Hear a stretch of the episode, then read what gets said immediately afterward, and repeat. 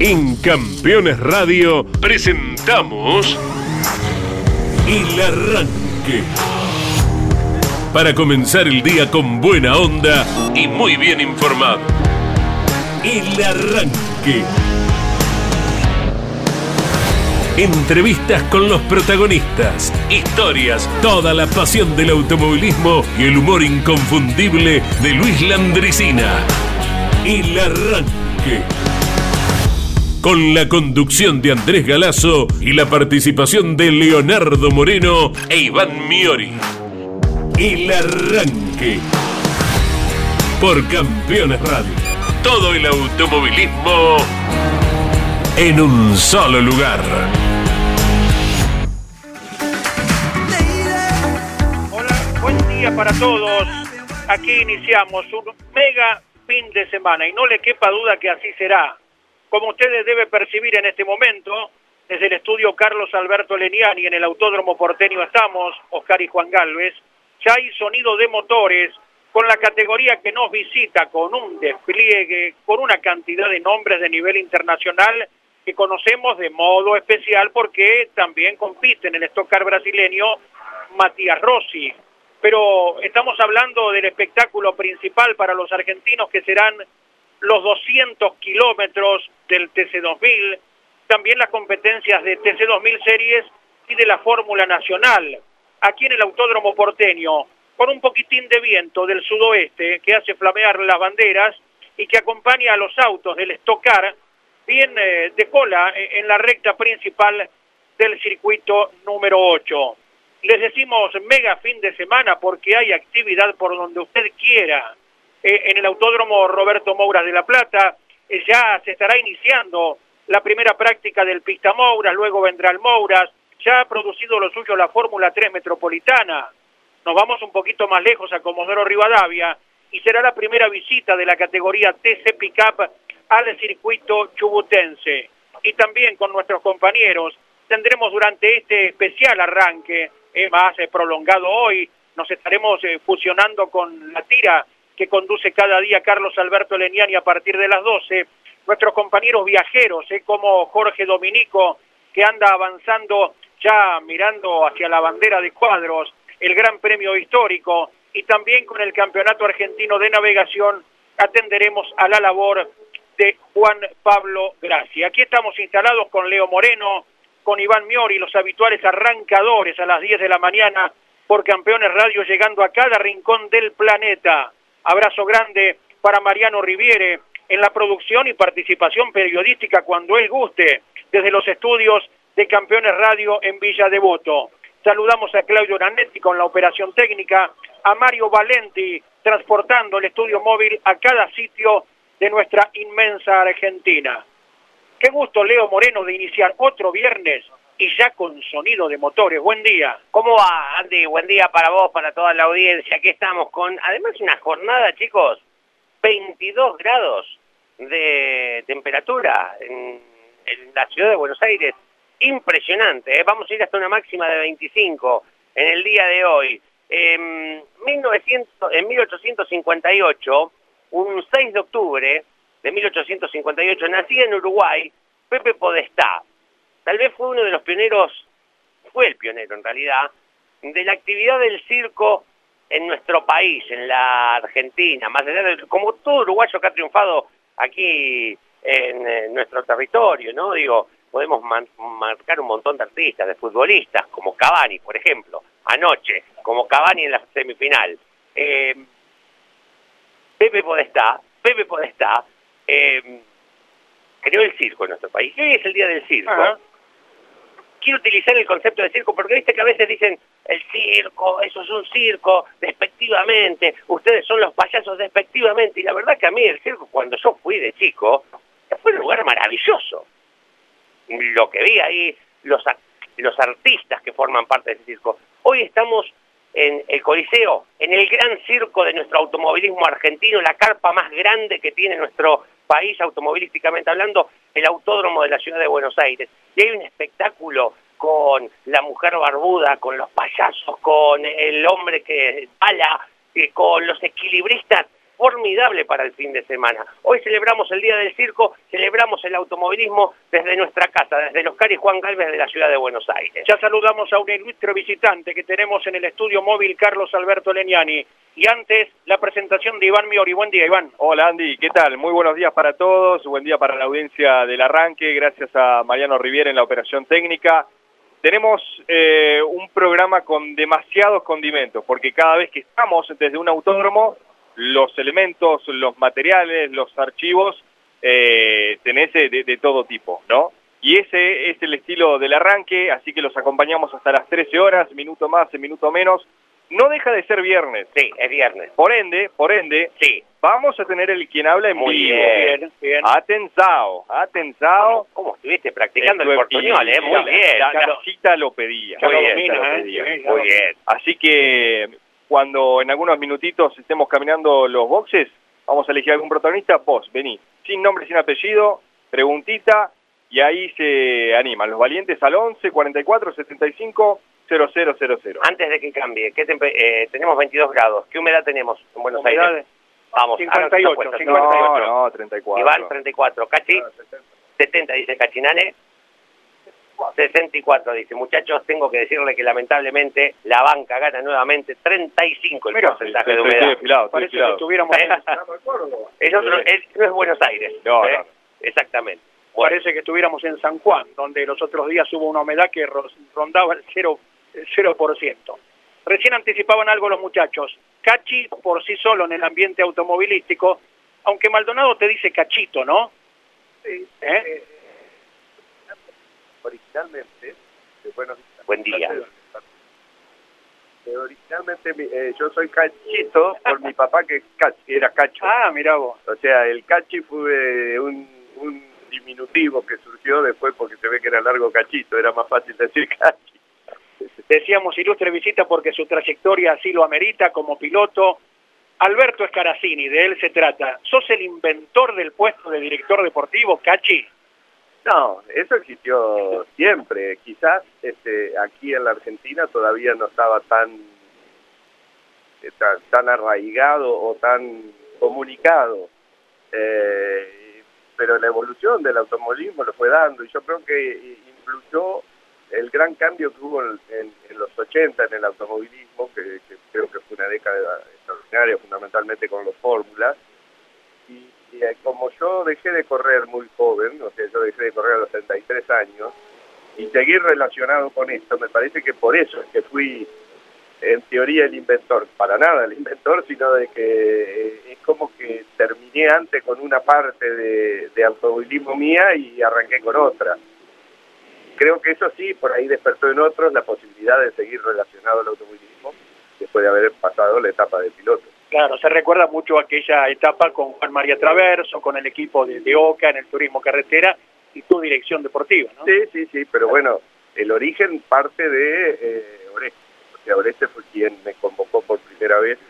Eh, primero fue Rosso. Yo dejé de correr y le alquilé mi auto a él en, en un mundialito de Fórmula 3 que hubo aquí, eh, que acá en Buenos Aires corrió.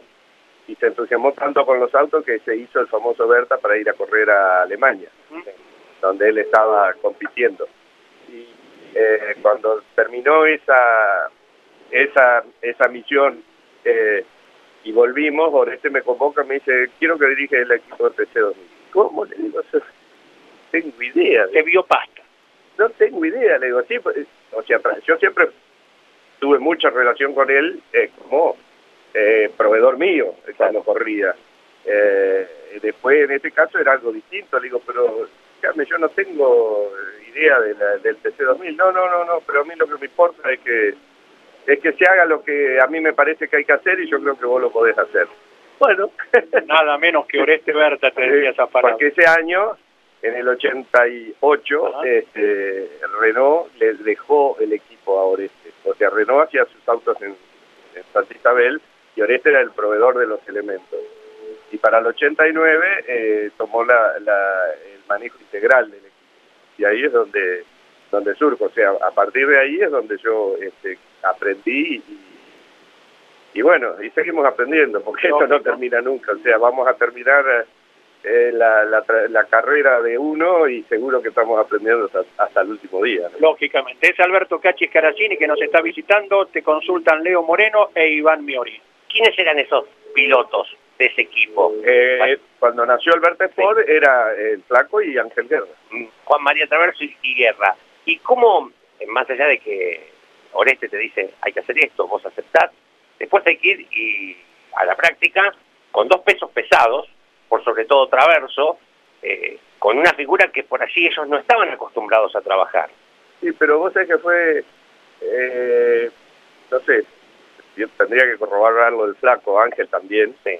Por Ángel tengo, nos vemos más seguido por, porque él está también aquí en el TC2000. Claro. Pero fue muy bien, buena mi recepción eh, ahí, o sea, me ayudaron mucho ellos, o sea, colaboraron mucho teniéndome confianza. O sea, por ahí arranca, donde tienen confianza es mucho más fácil eh, decidir las cosas. Claro. Casi buen día. Eh, vamos a hacer de cuenta que el automovilismo no, no, no, existía. ¿Para dónde hubieses rumbeado? ¿Cuál, ¿Cuál era tu otra faceta, tu otro rol o quizás tu otro sueño? No, sueño siempre fue el automovilismo. O sea, siempre tuve la idea de, de correr e incluso haber llegado más lejos. O sea, yo estoy muy satisfecho con lo que hice pero quien no sueña con, con llegar a más. Claro. Eh, yo en su momento lo tuve, ese sueño. Eh, después, eh, a medida que fueron transcurriendo las etapas, este, me sentí muy cómodo y muy contento con lo que logré. Pero otra cosa no, o sea, cuando yo dejé de correr, sinceramente no lo relacioné con seguir en la... Es como que, digo, me despido del automovilismo. Por suerte no fue así, porque tengo que reconocer como te dije, estoy muy satisfecho con lo que logré como piloto, pero quizás estoy más satisfecho con lo que logré debajo del auto, ¿no? O sea, porque porque logré este, logré respeto, logré siempre lo tuve corriendo y todo, ¿no? a ver, son cosas diferentes, pero a través que va pasando el tiempo uno valora eh, otro tipo de cosas, ¿no? Y eso me ocurrió y este, me he sentido muy cómodo en mi trayectoria. Te manda un gran abrazo el doctor Carlos Solá, está en Miami en este momento. un abrazo también. Él ha atendido a muchos pilotos ¿eh? ¿eh? por rutina o por alguna lesión y dice un grande cachi. ¿eh? Así que te envía el saludo y da la pauta a esto de la llegada de Campeones Radio a cualquier rincón del mundo. Eh, campeón sudamericano en una época fortísima, Alberto Escaracini de la Fórmula 3, ¿verdad? Sí, o sea, no, yo salí campeón argentino en el 81. Era Fórmula 2 ah, nacional. Se me traspapelan a veces. En el 83 fui subcampeón eh, de Fórmula 2 eh, toda Correcto. Con el RAL. Con el RAL fui campeón. Con Humberta fui subcampeón. Que ese año eh, realmente fue el año que más cerca estuve de ser campeón nuevamente y tuve algunos problemas mecánicos que, que nos complicaron, pero este fue, fue un año intenso, muy lindo. ¿Te acordás lo que despertaba el monoposto? Aquí una vez no entró más gente. ¿Te acuerdas? Sí, sí. Día que ganó Gustavo Sommi. ganó Sommi, sí. Lo que dio el monoposto en la Argentina ya da la pauta de esto de que es un automovilismo que ha gustado y que siempre campeones ha defendido de las épocas del inolvidable Néstor Carvia, de, Alberto Juárez, nuestro profesor. Sí, señor, sí, así fue. Bueno, son, son las épocas que pasan, hoy, hoy nos toca estar en una etapa que, la fórmula quizá no está tan, tan fuerte eh, y creo que eso es algo que no hay que descuidar y hay que tratar de, que, recupere todo ese protagonismo que ¿Viste la Fórmula 3 Metropolitana? Sí. Está muy bien está muy bien. Y eh, vos, Andy, no me vas a dejar mentir. Económicamente no está muy alejado de lo que es el karting para que los chicos eh, puedan pegar el salto. Sí, sí, está perfecto. Eh, no obstante, creo que hay que eh, federalizarla más, o sea, eh, esa o la nacional, o sea, tenemos la nacional que de alguna manera, ¿por qué no va a tener el mismo parque, el resultado parque que, que, esa, ¿no?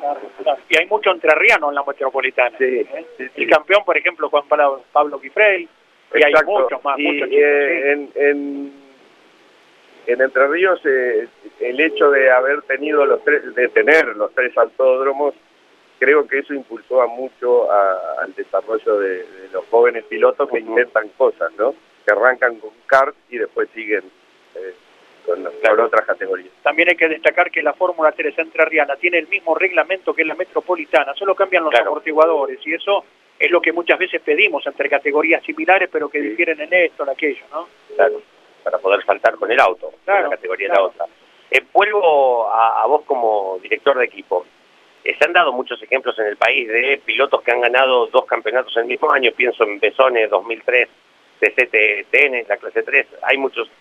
Pero las dos copas más importantes, la Champions, la Libertadores nuestra, es el PC 2000 y el Turismo Carretera. Y ustedes lo ganaron el mismo año. Sí, sí, son el flaco, el 95. ¿Es lo máximo eso a lo que uno puede aspirar en el país? Bueno, sí, seguro. Eh, yo creo que hoy sigue siendo, ese, ese, e, e, si se diera esa doble corona, es lo, es lo más, y son pocos los que lo han logrado, o sea, el flaco y no sé quién más. En el mismo año el único. el único. y, y después, claro, de, después, después Tito, fue en el 96 el campeón. Silva, sí, sí, claro, claro. Y, estuvo muy cerca Pechito en el 2009, claro, el triple corona. Sí, claro. Sí. Se faltó por el aceite aquella de turismo carretera, ¿no? que la tiró el compañero. Claro, se le rompió el motor a Martín, ¿no? Igualmente, siempre lo destacamos, el Manuel Moriatis había entrado bajo un diluvio, aquí entró la Copa, ganó una carrera sin el mejor auto en La Plata, la precedente a esa definición, inclusive sobre Pechito y Canapino, lo ganó a puro esfuerzo, y estaba en una posición muy buena en el bolillero, ¿eh? Moriatis, que después, bueno, pasó lo que pasó, porque a él también le agarró el aceite. Claro, él hizo el tronco y salió hacia adentro y pudo salir. El, Pechito hizo el tronco y salió afuera y quedó atrapado en la... En la... Pero sabe, un detalle que por ahí no se sabe, Martín era nuestro, eh, era de nuestro equipo. claro, claro, Y cuando se va, él rompe el motor y se va afuera también. Por, su propio aceite. se levanta la trompa y le rompe la antena de la radio y no nos pudo avisar. Porque no le pudimos llegar a avisar a López, una cosa de loco. O sea, si vos querés repetir... Este, cuando, se alinean los planetas para bien o, para, mal, exactamente. Eh, son todos esos detalles, ¿no? ¿Podrás volver algún día al turismo carretera? ¿Pecho? Vos, Cachi. No lo sé, no. O sea, yo estoy en una etapa a ver, no regresiva, disfruto mucho lo que hago, pero estoy más grande, estoy, me cuesta, me duelen más los viajes. Eh, siempre digo que es el último año.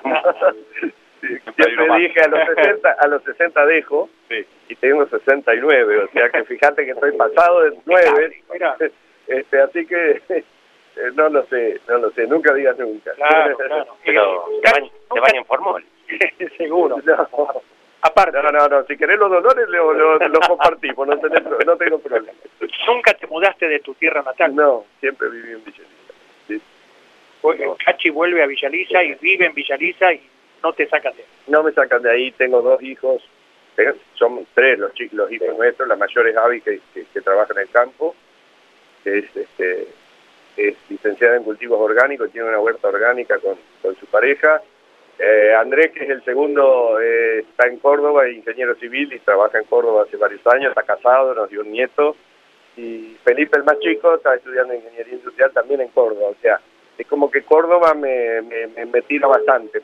Eh, por eso los equipos en los que siempre estuve, en general, salvo el HAS, y cuando estuve en la etapa con, con Ávila y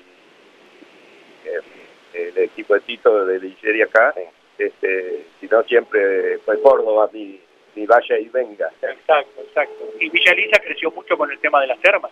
Villaliza está muy lindo, sí, sí. Cambió mucho con las termas, son muy lindas. Y eh, eso le ha dado un movimiento diferente al pueblo, pero sigue teniendo las, las características de pueblo. O sea, estamos bien, estamos tranquilos. Eh, estamos hablando con Cachi Caracini en el arranque por Campeones Radio. Eh, Cachi, te devuelvo segundo al automovilismo, más allá que nos encanta Villalista. Eh, top 3 de pilotos con los que te dio gusto trabajar. ¿Pueden seguir en actividad o ya retirados? Yo creo de que top 3 es muy poco. O sea... Es, injusto de mi parte, pero bueno, Es injusto para mí. ¿Top 5 entonces? 5? Sí, o top 10, qué sé yo. O sea, a ver, no podés negar eh, por, por cronología y por, y por talento el flaco. O sea, el flaco ha marcado eh, historia como él eh, en mí, ha marcado mucho, me ha ayudado mucho a ser mejor, tratar de ser mejor. Eh, Pecho es otro, Cristian, eh, he tenido la suerte de estar con muchos. en la etapa actual el Facu Arduzo me parece extraordinario. Cristian creo lo nombré. Ángel, Ángel era un profesional de aquello, o sea, él le tocó estar al lado del flaco, que era una cosa eh, fuera de serie, y, era eh, atrapante, o sea, era difícil no, no estar en su telaraña, ¿no? Por, por, la cadena de éxitos que tenía. Pero Ángel lo hizo muy bien, es más, el primer año, eh, el primer año que, cuando nace el Verte el campeón fue Ángel. 89. El 89 fue Ángel con la fuerza. ¿Te acordás en qué autódromo, no? En Mendoza, la última carrera, sí, sí. El que ya inexistente, lamentablemente. Es hermoso ese autódromo. Autódromo internacional. Hay fotos, las vemos habitualmente, donde la gente se caía de las tribunas de la cantidad que había. Tuve la suerte de ganar dos veces. y, y si tuvieras que elegir un piloto, más allá de los que trabajaste para no ponerte en este compromiso, ¿te quedaste con ganas de trabajar con alguno me hubiese gustado trabajar con determinado porque siempre fue nuestro rival, lo veía, o tal vez de otra época, ¿no? Me hubiese gustado trabajar con Fangio. No, nosotros tuvimos una etapa con Matías Rotti en el Top Ray que fue de un año y fue excelente y creo que, me hubiese gustado estar más tiempo, con él. Sí, bien. A ver, he tenido la suerte de compartir con tantos pilotos que es injusto, no quiero nombrar más para no olvidarme de cosas porque eh, creo que parte de la, del éxito o no que uno haya podido tener se debe a poder haber estado con poder haber estado con, grandes pilotos. Bueno, pero acá tenés que elegir uno ahora. Si vos tuvieras un auto para correr hoy estos 200 kilómetros, voy a sacar juego eso, el refrito de los 200 del año pasado. Te bajás vos y se sienta otro. Uno, para correr estos 200 kilómetros de Buenos Aires. Arduz. perfecto. ¿Por qué te retiraste el joven del volante? Por miedoso. no, eh, yo tenía un concepto que reconozco que equivocado. Eh, eh, para mí las carreras era lo más importante que podía existir y era una batalla, o sea, consideraba de que no había lugar a, a, a resignar nada. Y eso por ahí me llevó a, tener cierta impetuosidad y cometer algunos errores. Y lo dejé de ver de esa manera. Cuando lo dejé de ver de esa manera, digo, no voy a ganar más. Porque yo lo veo de otra manera, lo veía de otra manera. Y me faltó racionalidad en ese momento y decidí quizás antes de tiempo dejar. O sea, tendría que haber intentado hacerlo de manera más racional y no tan y no tan impulsiva. O sea, para mí siempre fue un impulso. Y eso después me ayudó en el otro trabajo, en el actual, eh, que yo muchas veces lo que se me viene a la cabeza digo, no, así no es. y eso me ayudó a, tenerlo como también como, como guía y por ahí analizar un poquito más las cosas, que debajo del auto es mucho más fácil hacerlo que arriba. Arriba es instante debajo es como que vos vas viendo un panorama y podés tener la chance de, analizar mejor las cosas. Eh, en ese periodo impulsivo, ¿vos ya tenías una familia compuesta? Eh, sí, sí, o sea, la relación con, con mi señora es de 11 años de novio y 40 de casado, o sea, tenemos toda la, la vida. La recuerdo a ella embarazada que te acompañaba en la época de la fórmula, sí, ¿no? claro, en Salta, cuando yo tumbo, cuando el toque con, con Fernando, eh, ella estaba grande de Andrés, yo creo que fue en agosto, algo así, o, o principios de Andrés nació en septiembre y fue ahí. Me quedó la imagen de, cuando hiciste el récord acá en el 9, ¿te acuerdas que te trajo una tuerquita a un cilindro, no? Y después con el otro motor no había rendido, ¿no? No, no, iba ganando, se salió un cable bujía. Ah, ah, se salió un cable bujía, increíble. el motor me lo había prestado Villagini porque de Guidi no tenía, quien me proveía motores era de Guidi. Fíjate, estamos hablando de dos los que ya no están. ¿Qué personaje? sí, sí, Miguel eh, tuvo mucha influencia en mi vida automovilística. O sea, él es el que me impulsó a ingresar a la Fórmula 2 cuando yo estaba cómodo siendo mimado en la Fórmula Terreana y me dijo, no, tenés que dar el paso, claro que podés hacerlo. Y siempre fue un guía para mí. Ya que mencionaste el, 9 con, con Andy, te lo consulto como director, pero también eh, ese pasado como piloto. ¿Te gusta el 8 para los 200 kilómetros? Que es la variante, le informamos a la gente, te lo recordamos, que se utiliza ese fin de semana. Yo creo que al haber invitado y eso, el 8 es un clásico también. El 9 es el, es, el de circuito. el 9 para con, el tobogán y con Curbón y con Ascari, mamita. Uno, tres y pico hicimos en, ese, en esa época, en el, en el 81. Bueno, 68. De hecho, en, en, las últimas ediciones se alternó entre el 8 y el 9. Si uno va más atrás, el último distinto fue el 15. El 15 también es lindo. Está muy bueno, muy bueno, pero ahí necesitas más cosas. más cosas, claro. Sí, porque si no puede quedar muy delucida, la, se pierdan la cantidad de autos. Eso que citabas antes fue en el Martín Miguel de Güemes, el roce con Croseri. ¿Tú sí. uno en Brasil también? Ese fue el último, en el, en el 87. Y ahí dijiste. Y ahí dije. ¿Fueron accidentes fuertes? No, el de, el de Salta muy. El de Salta sí era una curva de quinta fondo. Vos la nombraste a tu señora. Sí. Yo te dijo algo, la no, no, lo relacionaste por algo, ella te dijo, che, no sé cómo no, no, no. Cachi, Jorge. No, no, no, eh, no, no tuvo nada que ver. No, lo de Salta fue muy fuerte. Este, es más, la primera que llegó era ella, con la pancha, como vos claro. decís.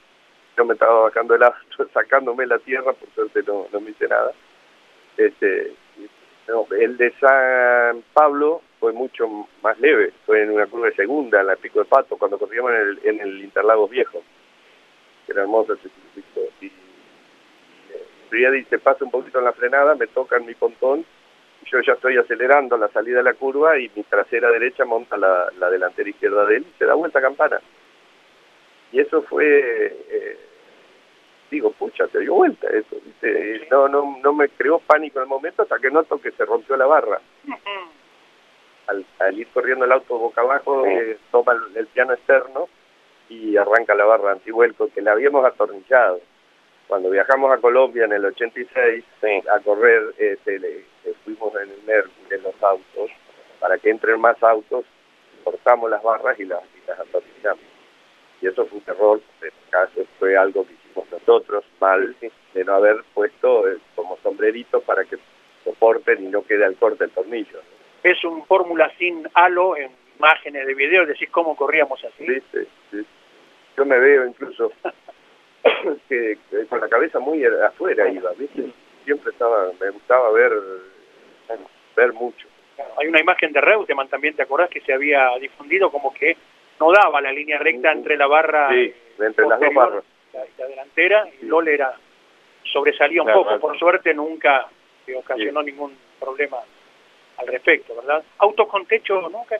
No, no, no. Una sola carrera fuimos con, con Yoyo en el 84 a correr a Estados Unidos, que nos invitó la OEA al campeón y el subcampeón del 83, que, hablamos antes, y nos invitó al campeón y al subcampeón, a dos uruguayos, dos chilenos, dos brasileros, Dani Candia, Juan Cocheta, eh, de Venezuela. Una experiencia linda, una carrera de dos horas previo a las 24 horas de Daytona. Bien, eh, hay muchos argentinos en el exterior exitosos.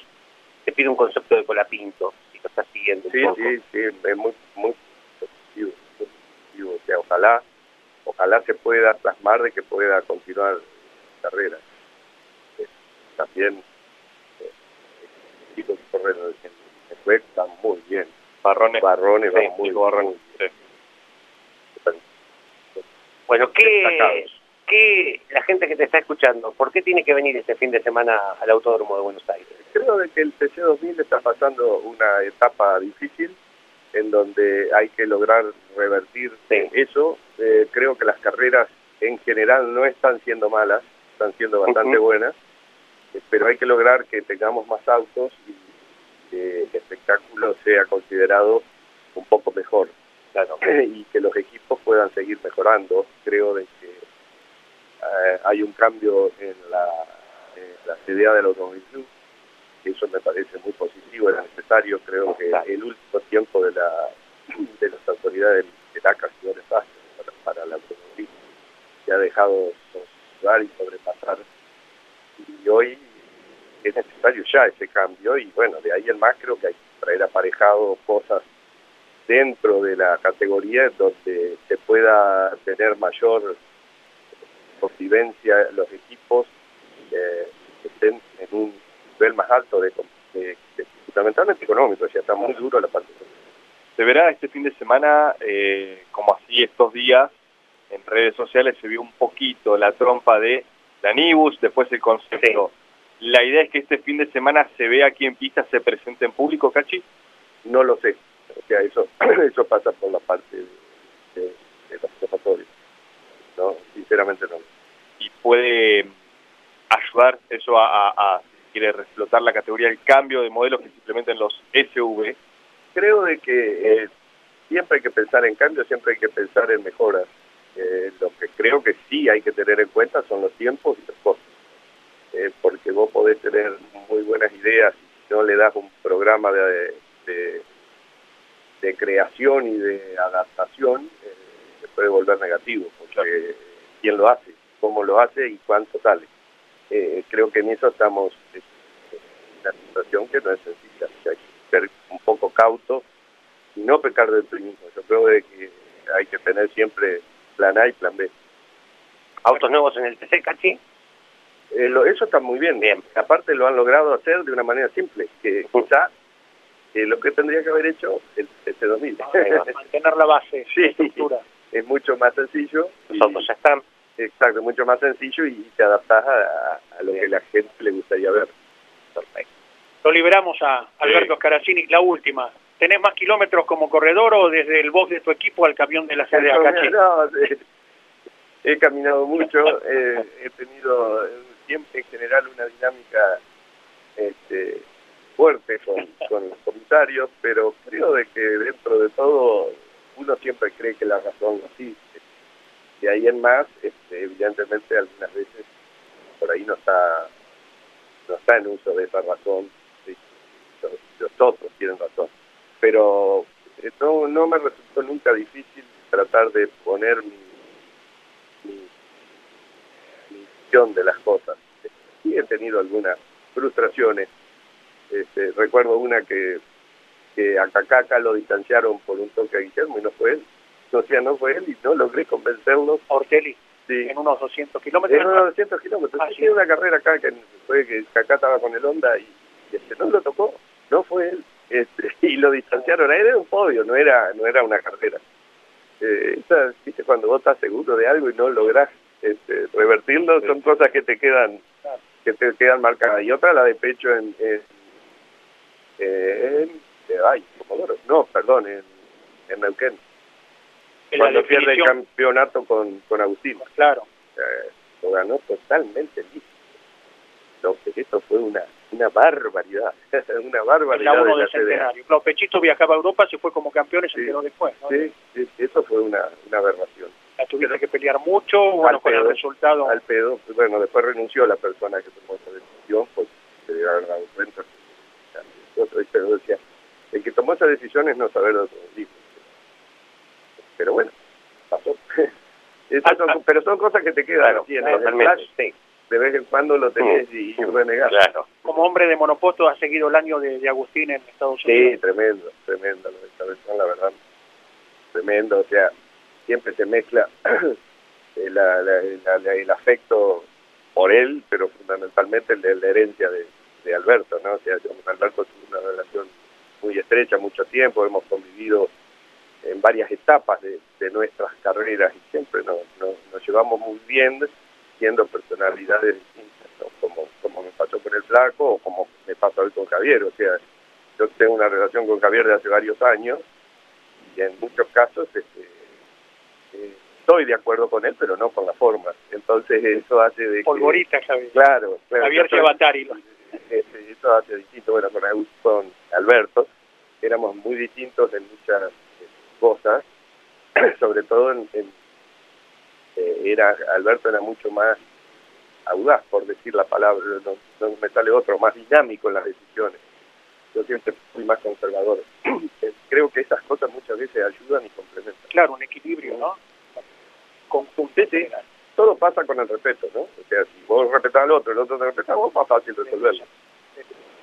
Lo invitábamos a Cachi, ¿a qué hora están? A partir de las 10, 10 y 2 minutos estaba aquí adentro y lo hemos disfrutado. ¿eh? Media Placer, hora. chicos. Personaje eh, eh, para justamente eh, compartir muchos momentos y los que quedan todavía, Ojalá. Alberto Escaracini, los que quedan. Ojalá, ¿eh? ojalá. Aquí estarán Jorge Luis Leniani, Alberto Juárez, Pablo Pulela, Ariel Larralde, te acompañarán durante el fin de semana. Con todo gusto. Lo mejor para el equipo que viene con un lindo impulso del 9 de julio. Somos ¿no? candidatos. Somos candidatos. ¿Queda grabado? por Muy bien. uno de los pilotos que, está bien, autos distintos, pero en lo personal, venir de hacer la pole, San Nicolás, otra categoría, pero en lo personal siempre ayuda. Hablo de Arduz, Pero ¿no? y hizo la pole en, en 9 de julio. Y, ah, claro, también hizo la pole en la 9 de julio. ¿Está inspirado? perdió- y la perdió por algo increíble. ¿no? Sí, sí, lo, lo repasábamos. Lo querés volver a repetir, son esas cosas que se dan como, como lo de, de San Pablo que me pasó, que, que toque, etcétera. Claro, y- comentalo, Cachi, para aquel que no recuerda qué episodio ocurrió, con eso te libramos. Eh, el 9 de hay una linga delantera que es reglamentaria para tirar los autos Sí. en caso de emergencia, que va eh, enroscada y metida dentro del paragolpe. Y se soltó. Sea, y- pero era una cinta de, de traca. Claro. Eh, sí. Y cuando iba fuerte el auto, iba como, como recta, como una bandera. Sí. Y cuando viene el auto de seguridad, eh, comenzó a chicotear.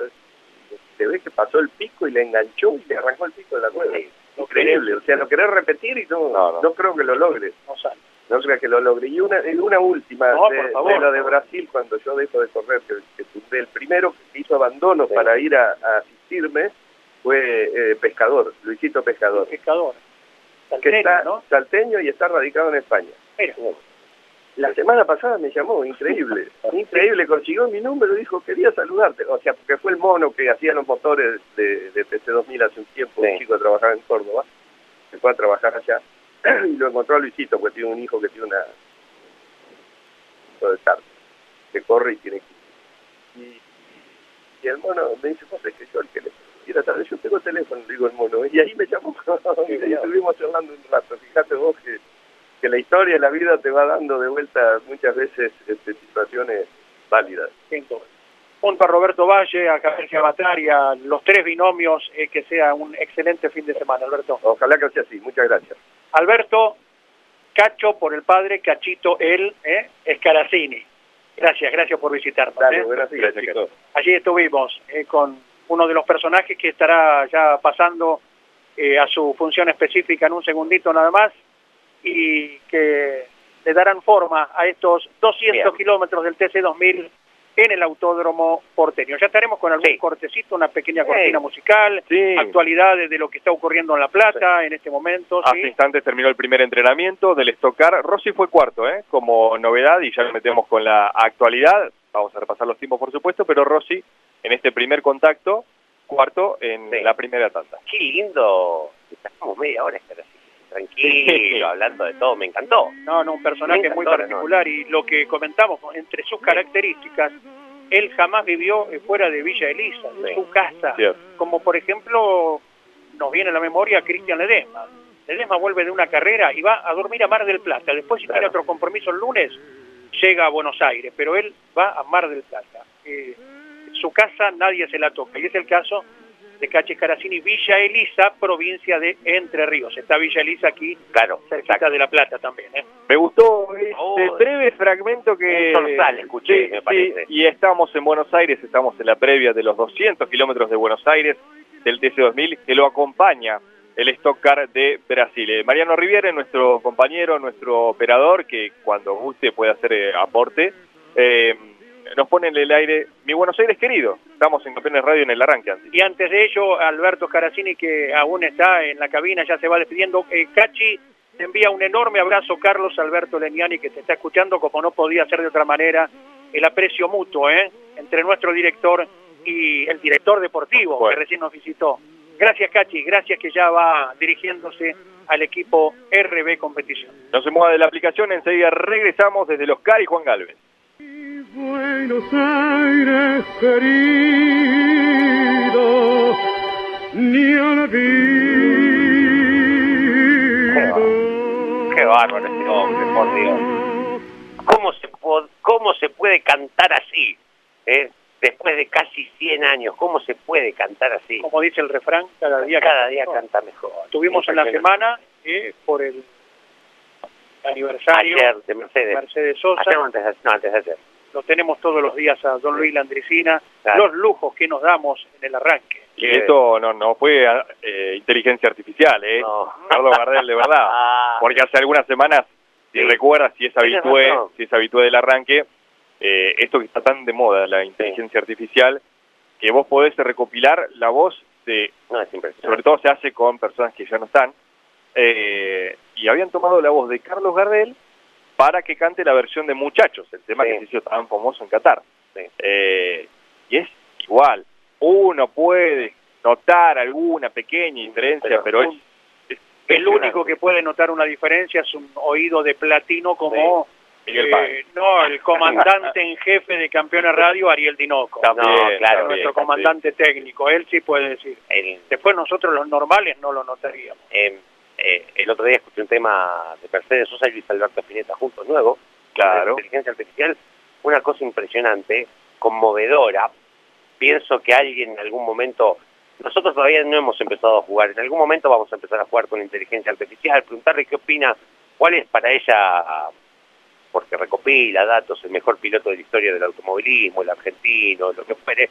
Tiene datos, obviamente que eh, polémicos, ¿no? Digo, porque vos pues, cuando uno hace ranking no podés estar de acuerdo, pero en cualquier momento vamos a poder, porque sobre todo hay mucho material de Juan Manuel Fangio, en las, porque es necesario que haya material, eh, al menos de la voz de, de Juan Manuel, no de aquel Juan Manuel de 20, 30 años, sino tal vez de un Juan Manuel de 50, de 60, hay material de entrevistas. En cualquier momento vas a poder entrevistar a Juan Manuel Fangio y te va a contar qué opina de Colapinto, Exacto. y qué opina de Canapino, y qué opina del Stock Car que recién salió a pista, que son autos hermosos, dichos sea de paso. Sí, muy Eh, lindos, ¿eh? Dicho sea de paso. Bueno, tenemos 23 grados en la ciudad autónoma de Buenos Aires. Impresionante el día, reitero, vengan con protector. Eh, ya hoy, ya hoy vi que varios están cuidando la piel con protector porque el domingo da 26, 27 grados y hacía pleno sol como estamos en el día de hoy. Y si vas a estar en las tribunas, si no traes una sombrilla, una gorrita, vas a estar eh, al aire libre. Hay algún par de... En Comodoro tenemos 11 grados en esta jornada. Fíjate qué, qué diferente, que está el día con una máxima de 17, soleado, se va a nublar durante el correr de la tarde, a Comodoro van las camionetas este fin de semana eh, con actividad zonal de aquellos lados de nuestro país. Eh, algunos alertas meteorológicos eh, de fuertes vientos para el sur de la provincia de Buenos Aires, hay alerta amarillo, zona de Carmen de Patagones, zona de Bahía Blanca, sur de la provincia de La Pampa, también tenemos eh, un alerta meteorológico de tormentas, también alerta amarillo en todo el sur de Misiones y el norte de Corrientes, atentos con estos, aquellos que anden por allí, y alertas de fuertes vientos en el noroeste de nuestro país. Llámese por esto Jujuy, Salta y parte del norte de mm, San, de San Juan, digo bien, parte del norte de La Rioja, todo lo que es costa cordillera hacia el oeste, hay un fuerte pronóstico, así lo marca el Servicio Meteorológico Nacional, de alerta temprana de fuertes vientos, alerta amarilla para el día de hoy. Sí, señor. Ya Iván Meori en un segundito desde los boxes del Autódromo Porteño. Hoy a la tarde Mariano Riviere está partiendo rumbo a Comodoro Rivadavia, pero ahora nos informa desde los estudios de Campeones Radio. Abrazo grande, Mariano, buen día. ¿Cómo te va, Andy? Gran abrazo para todos ustedes allí en el Oscar y Juan Galvez, uno de los tantos escenarios que este fin de semana tendrá muchísimo de nuestro deporte motor y que obviamente será cobertura del equipo campeones, como lo que pasará en el Roberto Mouras de La Plata. Este fin de semana se dividen las categorías eh, del Mouras de las TC Pickup, que tal cual describían ustedes, van por primera vez hacia Comodoro Rivadavia. En La Plata estaremos con el TC Mouras, Pista Mouras, Fórmula 13 Metropolitana.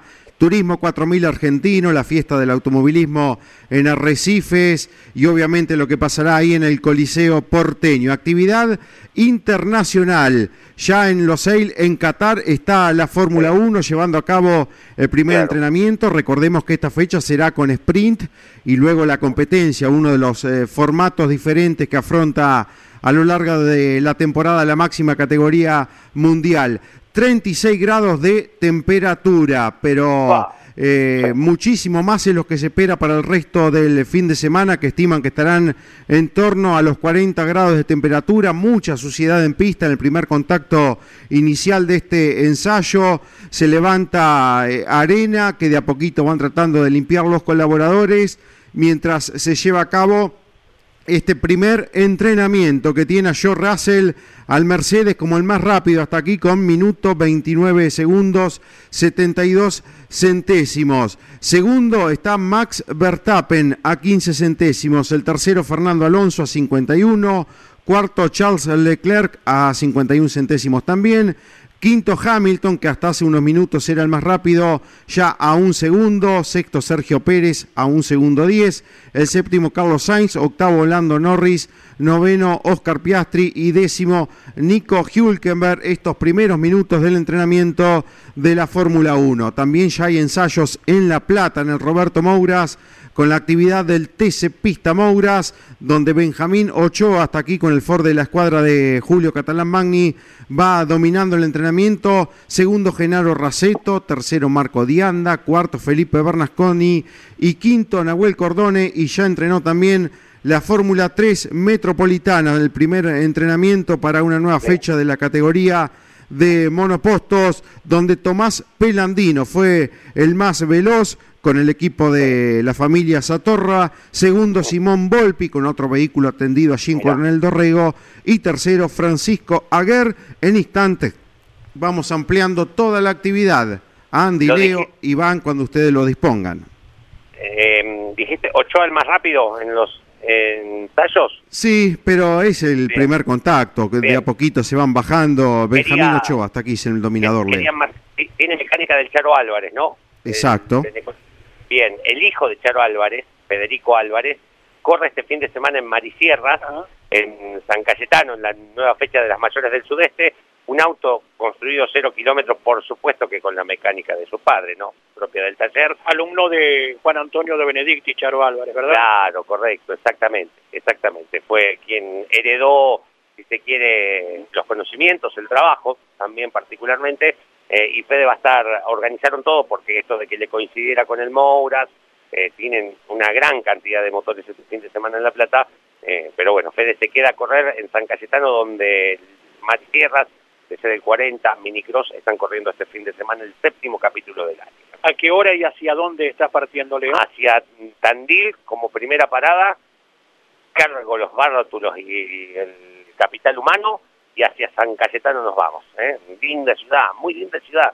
Hoy, ¿Te acordás cuando hablábamos del Día del Turismo? Yo no sé si hubiese ido alguna vez en mi vida a San Cayetano, porque además te queda contramano, no es que decir, mira, me voy a Bahía, paso por Chávez, entro en Chávez, lo conozco, te queda contramano, es muy raro ir porque mm, ni, es muy raro ir desde donde yo hubiese partido, Tandil o La Barría, ¿no?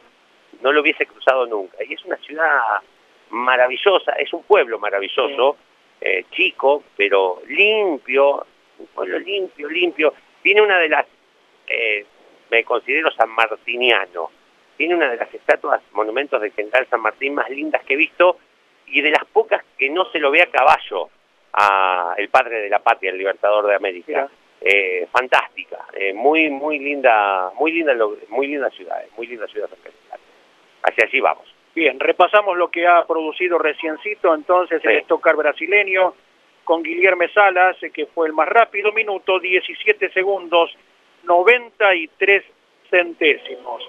A tres centésimos quedó Felipe Baptista, uno de los tres Baptista que está corriendo. Escasísimas diferencias en este primer contacto con el circuito 8. Tercero, Gabriel Casagrande, quedó a una diferencia de 7 centésimos tal cual como lo adelantaba Iván. El cuarto fue Matías Rossi, a una diferencia de 8 centésimos pegaditos. El un cronómetro no se puede llegar a tomar tan mínima diferencia. Luego de Rossi se ubicaron eh, Foresti, Campos, Fraga, Petkovic, Barrichello, el Rubinio, y Mauricio, Ricardo Mauricio. También está corriendo Santiago Urrutia, el uruguayo, sí, señor. el tocar brasileño, y ha quedado un puesto por detrás en el undécimo lugar. ¿eh?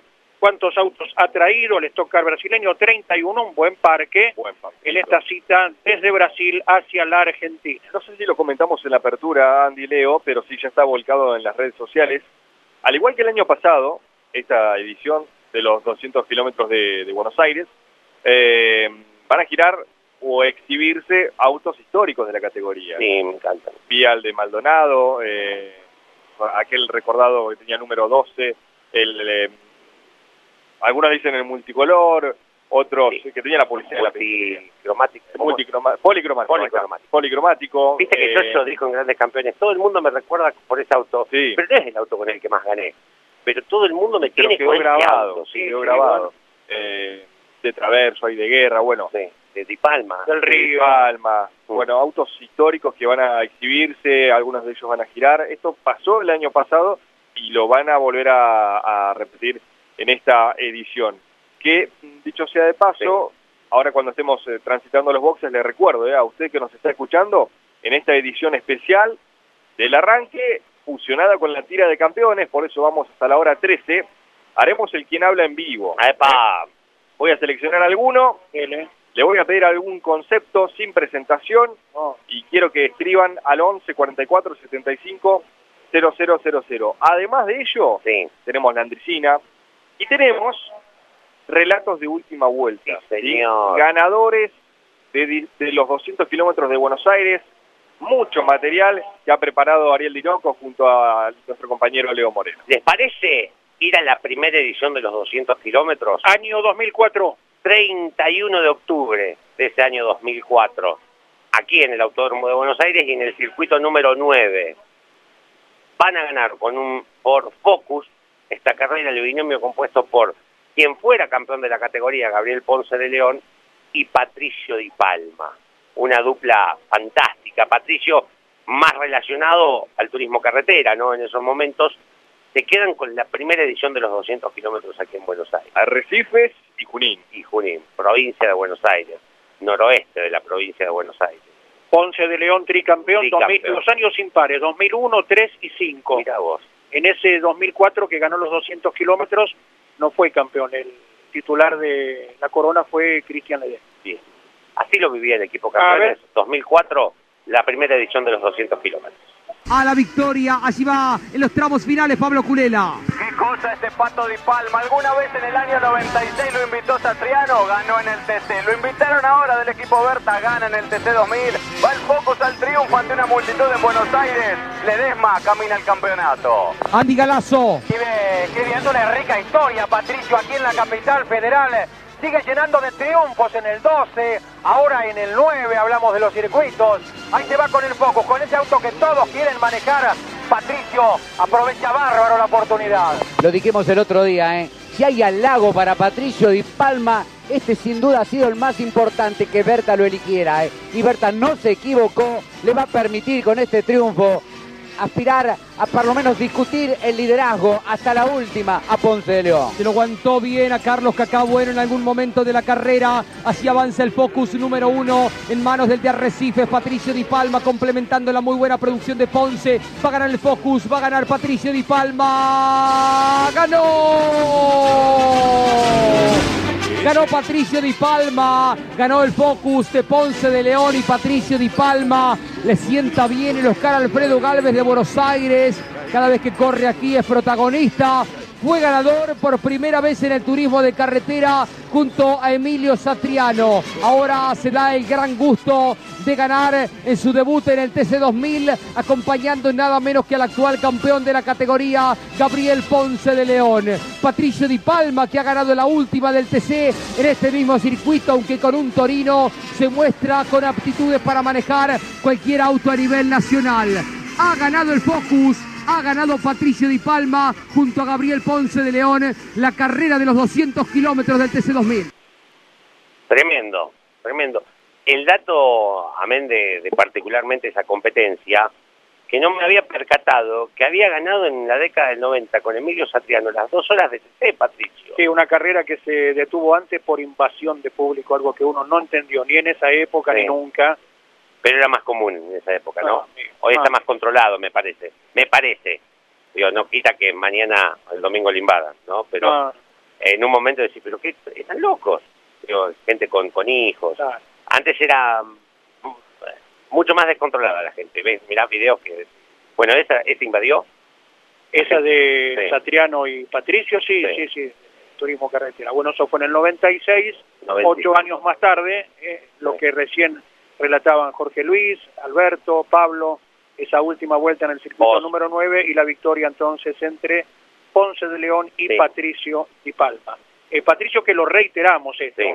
eh, lo comentábamos el viernes pasado en el programa de Fórmula 3 Radio, Sí. nos lo informaba muy gentilmente el propietario del Tital Fórmula, Di Tal, Di por Di Palma, Tal por Talerman. Claro. José Luis Talerman, un personaje muy particular, gran trabajador, ex corredor, que, bueno, cuando se den las condiciones, ahora a fin de año, Máximo Di Palma, hijo de Patricio, estará probando un auto de Fórmula 3 metropolitana. Así que la dinastía sigue, sigue aportando protagonistas al automovilismo argentino y seguramente el año próximo Máximo Di Palma estará en la categoría de monopostos. ¿Qué falta? ¿Un hijo de Marcos nada más corriendo? Y nos faltará mucho, No, porque porque, ya, ya van creciendo los pibes. claro. Y, y, y lo acompaña, uno ve que eh, les interesa el automovilismo porque lo acompañan, van con él para todos lados. Jorge Luis hace poco lo retrató en las redes Ah, de campeones sí. en una nota, así al, La primera. al rubio hijo de, de Marcos. Eh, bueno, Valentino, eh, el mismo chico que dice chau, campeones, hijo de Josito, también le está dando al karting. Bisnieto de Luis Rubén. Claro, sí, sí, sí. Y vos, Mariano Riviere, los otros días en San Nicolás, tenías la ocasión de conocerlo, ¿verdad? A Máximo Di Palma. Claro, exactamente, porque estaba acompañando a su hijo eh, el Pato, eh, a Máximo y a Dino. Dino en este caso corriendo allí el pasado fin de semana en la categoría monomarca que habitualmente lo hace y que acompaña al turismo carretera. Y Máximo acompañando y de a poquito metiéndose también eh, de lleno en el mundo de los fierros. 18 años tiene el hijo de Patricio Di Palma, que obviamente también estaba presente eh, en cada una de las, de las carreras junto a, a Dino y ahora será con Máximo en esta nueva eh, proyecto, este lindo proyecto que va encarando, obviamente ligado tantos años la familia Di Palma a los monopostos y ahora Máximo comenzando a hacer carrera, le preguntaba, ¿tenés experiencia en karting o en categorías menores? Me dijo que no, que no tuvo eh, ningún tipo de experiencia. Junto a Patricio Di Palma hacen el Di Palma Day, este, esto que van haciendo tan lindo por diferentes autódromos con el famoso Torino que corriera en los últimos años y llevara la victoria y peleara campeonato el Pato Di Palma y fuera el último vehículo que construyera el recordado Luis Di Palma. Y ahí en el Di Palma Day comenzó de a poquito a dar vueltas máximos, a, eh, sentirse a gusto, eh, acelerando y mostrando ya cosas interesantes, eh, de acuerdo a lo que va observando Patricio, y entonces se fue enganchando y ahora ha decidido a comenzar a hacer escuela en la Fórmula 3 Metropolitana, una vez que tal vez termine esta temporada de la categoría de monopostos, ya van a hacer ensayos allí en Concordia, los primeros kilómetros para Máximo Di Palma sobre un auto de Fórmula 3 y el Dital Racing, tan cual lo decía Andy. Bien. Eh, hablando de, Recif, de recifeños, en realidad este fin de semana está la fiesta nacional de- del automovilismo. Allí estará los chilenianos. Correcto. 24 grados en Arrecifes ahora, 26 la máxima para el día de hoy. Y el domingo de una máxima de 29, 30 grados. Hay que llevar protector seguramente. Totalmente. Lo bueno es que eh, todo lo que está programado en el organigrama de, de la fiesta al aire libre se va a poder llevar a cabo sin ningún problema, porque hay mucho trabajo atrás de esto, además de charlas, de exposiciones, habrá eventos al aire libre que nos tiene acostumbrados siempre con exposición de autos de carrera, con demostraciones en el circuito costanera, exhibiciones en el circuito costanera de Arrecifes, eh, que necesitas que el día esté, eh, por lo menos que no llueva, ¿no? Digo, más allá de que lo digo en esta cuestión, entiendo que estamos necesitando que empiece a llover. Si quieren que el domingo a la noche empiece a llover fuerte en gran parte del país o donde no hay actividad que pueda llegar a perjudicar su realización, que ya llueva, aunque los pronósticos no marcan mucho de esto, pero es necesario que empiecen a caer precipitaciones para eh, nuestro campo, nuestra tierra, no en particular. También estará brindando una exhibición en el costanero de Arrecifes, Agustín Canapino, con el Fórmula 3, Bien, que acumuló tantos kilómetros aquí en Buenos Aires, Agustín, antes de instalarse en la Indy, el auto propiedad de Omar El Bacha. Así que será otro condimento más para la gran fiesta de automovilismo en Arrecife que viviremos con Lon Chilenian. Y Pablo Culera, merced a su disco rígido, eh, mental, eh, con recuerdos de aquella 2004, nos dice que iba ganando Martín Vaso, se fue un poquito afuera en el curbón, tomó luego la punta Norberto Fontana y se despistó aquí nomás, a espaldas nuestras. ¿Qué Mira, señalando nomás, vos? El tobogán. El tobogán está Ahí. señalando. Ahí se despistaba Norberto Fontana por una mancha de aceite, ¿verdad? Eh, por entonces no se podía elegir, corrían primero los titulares y luego los invitados. En esta ocasión larga, Claro. bueno, ya desde hace tiempo, larga quien quiera, ¿verdad? De Sí. la competencia. Por eso es tan importante la radio, si venís al circuito, eh, para tener en la oreja saber quién va arriba del auto. En esos primeros 200 kilómetros, nos dice Pablo, largaron 33 autos de la categoría TC2000. Eh, nada menos que 33 autos protagonizaron la primera edición de los 200 kilómetros. Nos envía la lista, Pablo, inclusive después estaremos recordando algunos de los nombres, ¿eh? más allá de la dupla ganadora, Gabriel Ponce de León y Patricio Di Palma. Teníamos un inconfundible sonido, me pareció, me pareció escuchar, Sí. ¿verdad? Sí. ¿Estamos en lo cierto, Iván? Estamos en lo cierto. Vamos preparando los oídos, A ver. vamos preparando los mensajes en el 11 44 75 000, Sí. Ingresando al box. Escúchame una cosa. Te escucho. Te, te aconsejo. Sí, Tenés tu celular a mano, sí. grabalo. Y se lo mandás a Mariano también. Porque en grabamos. algún momento lo vamos a tener que repetir, aunque sea una frase. Bueno, bueno, eh, por las dudas. está muy bien. Espere entonces que abro la Claro. Tranquilo. aplicación. Se agarró de. El, el piloto, el, el entrevistado, digamos, ya me vio. Ya Así que vio. vamos a hacer lo siguiente. Nos vamos a acercar de a poquito. Estamos entrando en el box determinado de tal equipo. Estás haciendo un ejercicio para que no se te escape nada. Ninguna. Está girando el TC2000 Series. Correcto. La idea es que la audiencia te adivine. Así que no te voy a presentar con nombre ni nada. Simplemente te voy a preguntar qué es el automovilismo para vos. ¿Qué significa? Buen día. Buen día, buen día. Eh, es, para mí es todo, es donde nací, es donde crecí y es lo que hoy es mi medio de vida. Para mí el automovilismo es todo y lo más importante para mí es que es mi pasión y nada. Vivo de eso y para eso y encima con, orgullo y mucha pasión. Te voy a sacar totalmente de contexto, como para hacer una pregunta más y ya está. Comida preferida. Una, ah, estoy entrelazado a una napolitana con fritas. Esas dos. Gracias, que tengas buen fin de semana, después te vuelvo a buscar. Dale, gracias a ustedes. Y espero que me adivinen. A ver, quiero saber los rostros. No, ¿Tienen noción o no? Estoy perdidísimo. Ok, me sirve. Tenía tenía que transitar el circuito 12 y doblé, doblé para, el, el- para adentro acá. Yo- Perdido estoy. Yo estoy como ayer a la hora 23, te imaginas la comparación, ¿no? Sí, Andy, no me lo esperaba de vos, ¿eh? sí, sí. sí. Bueno, mejor todavía, porque para mí son mi, mi, mi archirrival. Eh, a Leo, bueno, no lo puedo contar mucho a Leo, pero... Siempre pero, fondo pero de le pone onda. Leo nos va a traer un sonal de los que él cubre un día, van a decir, adivinen ustedes sí, ahora. Sí, sí, sí. Bueno, en un ratito lo vuelvo a buscar. Eh, si quieren, ya hacemos un- una pintura de cómo están los boxes. Está en actividad el TC2000 Series. Obviamente, por ejemplo, papá Leo en la radio de su hijo Tiago. ¿sí? Bien. Leonel Pernier con Claro. Tiago. Segundo Eh, está Diego por ahora. Segundo, sí. Creo que estaba liderando Capurro hasta donde vi. Persia ahora. Persia, Persia, Ariel, correcto. Bien. Sí, eh, los boxes del TC2000, Sí. con la presentación prolija que los caracteriza, eh, para describirles lo que es el, el box puntual del equipo Chevrolet, que tenés tres autos Sí. de cada color distinto, ¿sí? Porque está el Chevrolet que se incorpora en esta fecha, donde corre Néstor Beguchirarami, una de las figuras destacadas que va a tener esta edición de los 200 kilómetros de Buenos Aires. En el medio está el Chevrolet Rosa, que utiliza Franco Vivian. Rosa porque, como ha hecho en otras ocasiones, esto lo decíamos ayer en el arranque, eh, en octubre para concientizar sobre la lucha contra el cáncer Sí. de mama, pinta el auto de rosa. Esto lo hemos visto en otros pilotos, pero puntualmente siempre me acuerdo del de Franco, allá Sí. por el 2014, siempre representando al moño. Hay Bueno, que hacerse los chequeos, ¿eh, chicas? Sí, sí. Y, y después, por, por ejemplo, el azul tradicional de eh, que conduce a Aramendía, por ejemplo. Después, Sí. si seguimos caminando hasta donde llega el acceso al túnel, ¿sí? Sí.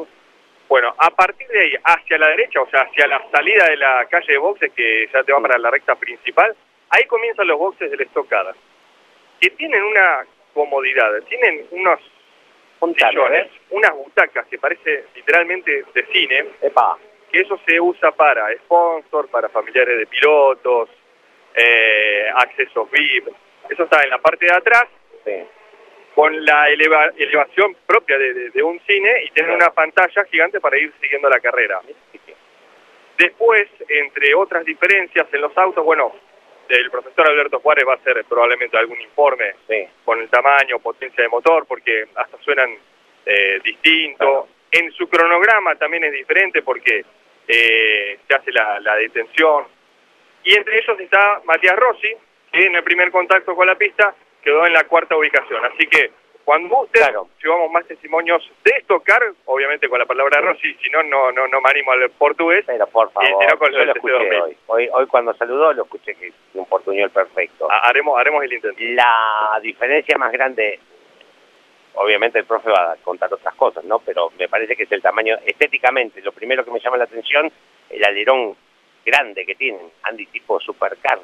Sí, sí, con un brazo de palanca Sí. importante, que lógicamente esto uno lo dice a nivel visual. Claro. Y hasta Alberto Juárez nos dará cuántos kilos carga eh, con ese brazo de palanca eh, que estará destacando, no solo a nivel radial, sino también con la cámara de Nelson Ramírez, que estará capturando como de costumbre cada una de las imágenes para disfrutar en todos los programas del Garage TV, en todas las plataformas, para que el público sepa bien de qué se trata cada uno de los detalles. Nos está escuchando Manuel Pérez Bravo en Wangelén. ¿eh? Mm, Le mandaba saludos a Cache Escaracín y dice, este debe saber algo, ¿no? Fenómeno. Nos dice Pérez Bravo desde Wangelén que se prepara para estar corriendo el fin de semana en San Cayetano, el Tiki Pérez Bravo. Bueno, bueno, le deseamos lo mejor, ¿eh? que también acelera los seis cilindros allí en las categorías zonales y también lo hace en el Top Race. Y aquí que tiene un podio en los últimos mil kilómetros. Claro, con Pernía. Leonel Pernía como titular y Emanuel Pérez Bravo, uno de los dos invitados. No recuerdo quién había sido el Mm. tercero. Emanuel seguramente Sí. nos va a refrescar el dato. ¿eh? Bien, perfecto. Bueno, ¿quién habla? ¿Tienen alguna idea? 11 44 75 0000 11 44 75 0000 papas fritas con milanesas o asado, dijo comida preferida, por ahí. eh, y que el automovilismo es todo para él, más allá de ver el tono de la voz. ¿no? ¿Quién habla? ¿Vos? Yo estoy haciendo agua, totalmente, ¿eh? totalmente. No, no te quiero decir lo contrario porque sería mentir. ¿eh? Eh, vamos a ver si aguzamos un poquito más el oído en próxima repetición. Ahí va llegando el profesor Alberto Juárez. ¿eh? Mirá bien. tendremos clase en un ratito, ¿eh? seguramente ¿eh? con algún aporte de los que nos acostumbra Alberto en cada una de las transmisiones. Eh, lo que guste Mariano Riviera y luego... Don está- Luis Bien, viene don Luis. no, Bien, don Luis Andrés, dale. Y ahora vamos a contar algunas historias paisanas también que me- esto también me lo me lo contó el protagonista. Un señor estanciero, pero aclaro, empresario agropecuario, administrador de campos además. Antes cuando nosotros éramos chicos dice, ah, se salvó este don Mendía, ¿eh? La hija che está noviando con un estanciero. Con eso ya alcanzaba para estar salvado. Hoy ya, aunque seas vos el estanciero, no estás salvado. Porque no alcanza con ser estanciero. Si no producís, hermano, si no cambiás la- las metodologías, te fundís. Antes, leguas y leguas de campo y metían, no sabían las vacas que tenían. Bueno, buscá mil y vender. Ahora hay que competir con calidad de carne. Para colmo las vacas nuestras son cuerdas, gracias a Dios.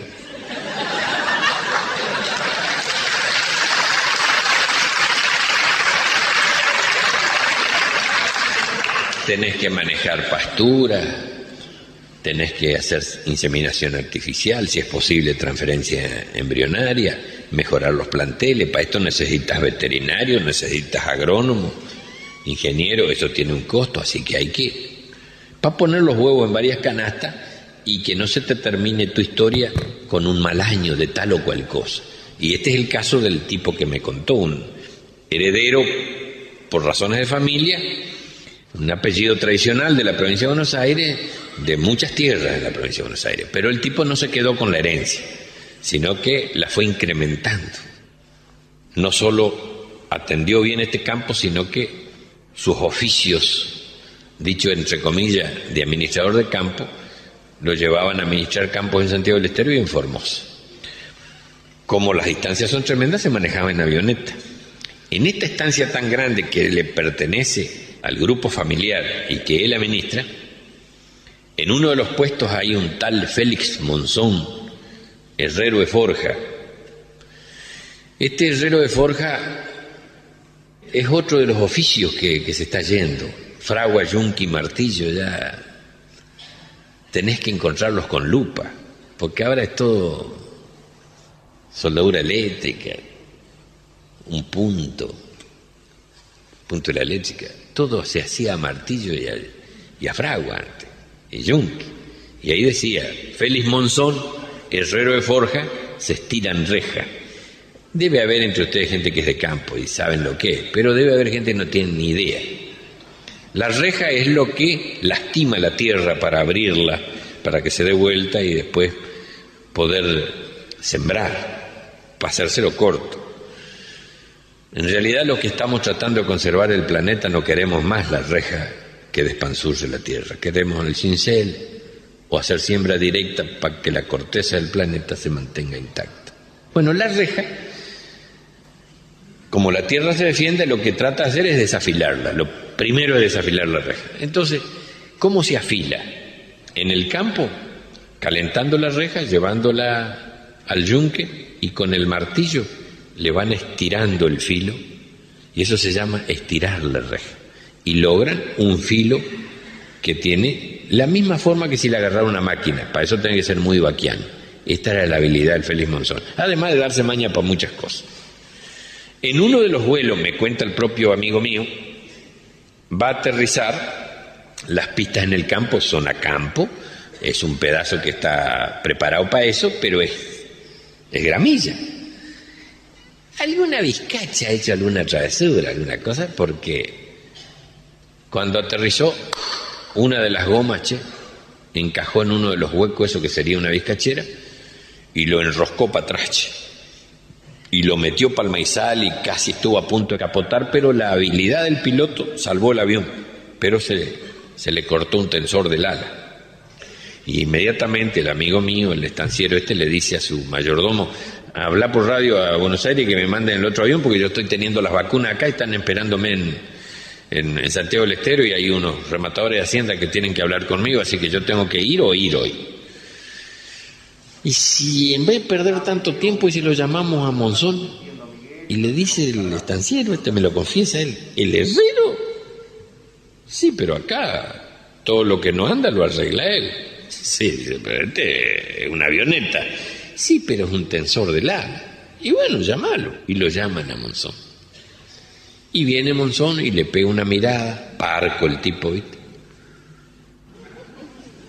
Y se le reventó la, la tuerca de doble rosca, la que hace la tensión acá.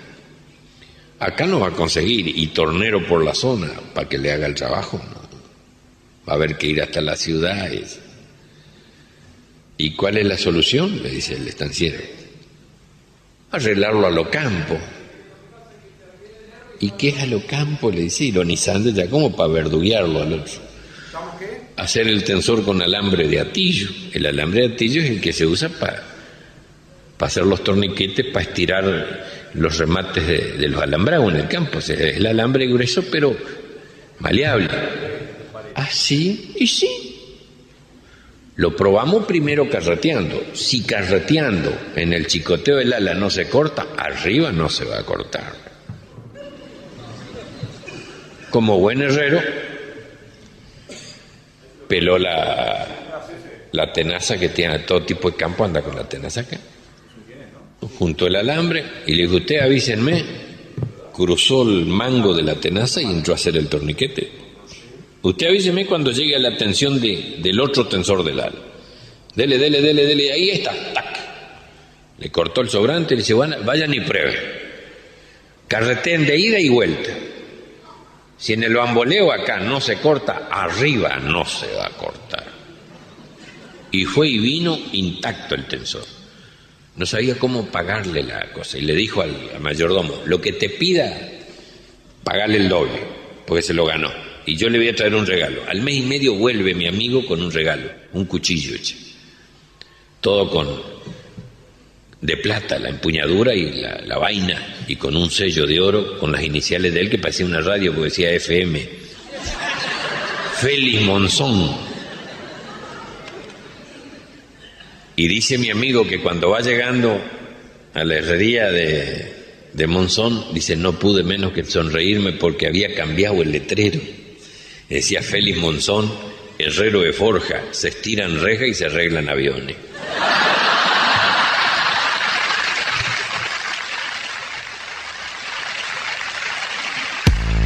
Para estar informado las 24 horas, ingresa a www.campeones.com.ar. Una cita obligada para conocer lo que está pasando.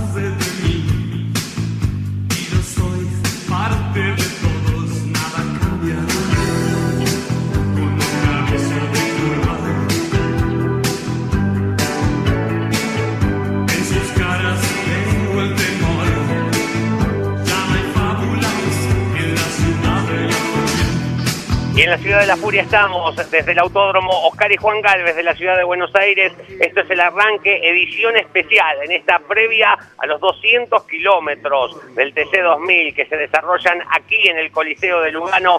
Será desde este momento, desde temprano, transmisión del equipo Campeones Cobertura durante todo el fin de semana, no solo en lo que pasa aquí en la capital de todos los argentinos, sino también en distintos puntos referenciales de lo ancho y lo largo de nuestro país con la actividad automovilística. 24 grados tenemos en esta ciudad autónoma, vamos hasta los 26, impresionante día. Sigue bajando la humedad, 28. Eh, lindo para secar ropa. Mira. Viste que se te amontonó, tac, ah, la sacás al balcón, se Nosotros, seca enseguida. nosotros que hacemos las tareas domésticas. Sí, señor. Sí, señor, es cierto. ¿eh? Además, hoy con cualquier lavarropa. ¿Usted o todavía No, a a mí, manito? déjame, yo no gasto electricidad a mano. Muy bien. A la antigua. ¿Jabón federal? Federal, unitario, lo que sea. Vamos con lo que ha entregado hace poquito el TC 2000 Series.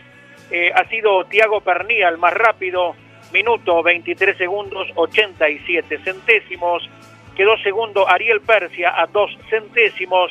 Tercero Kevin Felipo a 43. Fue cuarto Capurro, quinto Bobel, sexto Bonin, séptimo Stang, octavo Polakovic, noveno Campillay, décimo Juan Pablo Traverso y un décimo quedó Goodlane en el primer entrenamiento de la categoría TC 2000 Series, circuito número 8. Ahora está comenzando a desarrollar lo propio la categoría Fórmula Nacional con una cantidad de 14 autos que están eh, comenzando con el entrenamiento. Ya estaremos con Jorge Archiria en un segundito. Ya vendrá Alberto Juárez, que llegó al autódromo y se fue derechito a ver los autos. No te quepa ninguna duda. Por eso saldrá seguramente en conjunto con Iván Miori. Estamos con Archiria, Sí, ¿sí? señor. Para volar en el tiempo, Jorge, buen día, te saludamos desde la Catedral del? Automovilismo. Bueno, ¿qué tal? Están ahí en el autódromo. Día luminoso, día brillante para estar ahí en el autódromo. Eh, y bueno, eh, fíjate, nos vamos a dos fechas eh, muy importantes y que hacen ver lo peligrosa que era la Fórmula 1 en esa época. Año 1973, eh, un día como hoy, pruebas de clasificación en el Gran Premio de los Estados Unidos, en Joaquín Glen, y lamentablemente el, el accidente del francés François Sever, ¿no? Eh, este hombre que aparecía en la Fórmula 1 en 1970 y que en el 71, un 3 de octubre, ganaba su única victoria en este mismo circuito y lamentablemente contra el Walray tiene el accidente en las pruebas de clasificación este piloto. ¿eh? Piloto que iba a quedar como primer piloto de Tyrrell eh, en ese año 73 ante el retiro de Jackie Stewart, ¿no? Eh, así que en ese campeonato que ganó Stewart, alegría y tristeza en ese campeonato del equipo Tyrrell. Y al otro año, en el 74, un día como hoy también, la tercera victoria en ese año 74 de Carlos Reutemann con el Brabham BT44 en ese mismo circuito, pero también eh, un accidente eh, y se mataba Elmund Coyne, ¿no? Este piloto que recién aparecía y lamentablemente encontraba la muerte. Al otro año otro accidente mortal en el Campeonato Mundial de Conductores. Así que la victoria de Reutemann que ganó tres competencias, su primera victoria en Sudáfrica y después Austria y esta carrera de los Estados Unidos. También en ese año 74, el mismo día, eh, la décima octava vuelta de Olavarría en el trazado No, Luciano esa me encanta. ¿Cómo? Esta me encanta, la que va a tirar, me 1900, encanta. sí, 1974 y aparece un cordobés que venía del turismo, de había debutado con un Fiat 600 primero y después con un 125, era nada menos que Jorge Raúl Recalde, que tenía su primera carrera en el turismo de carretera, debutaba con una victoria tras un duelo memorable con Carlitos Maricovic. Así que fíjate la primera victoria en su debut en el turismo de carretera de este piloto que después sería brillante en el rally, eh, Jorge Raúl Recalde. El recuerdo para él en ese año 1974, muchachos. ¿Puedo ir con los 10 de esa carrera? Debut de, y victoria de Recalde.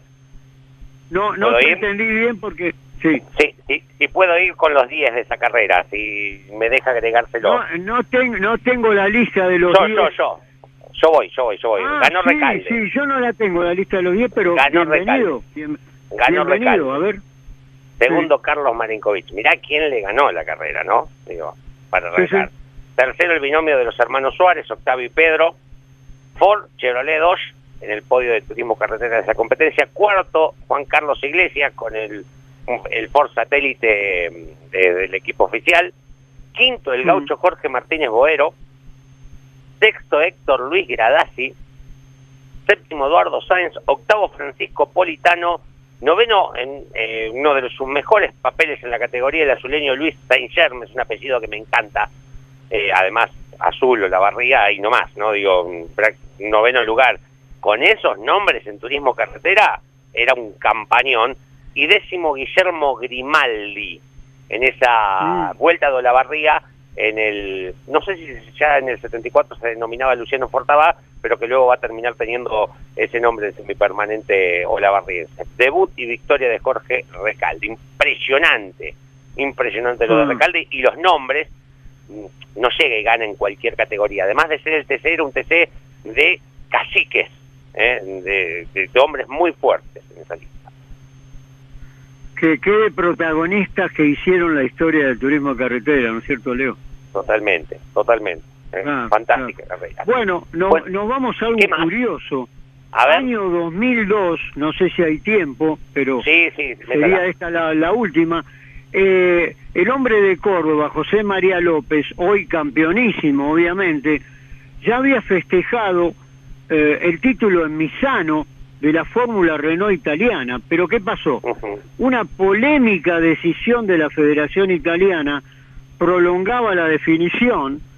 Tres días antes de la última fecha, reclasificaba al polaco Robert Kubica, mirá vos, como ganador de una prueba disputada seis meses atrás, porque pese a constatar irregularidades técnicas, el organismo consideró que hubo errores de procedimiento.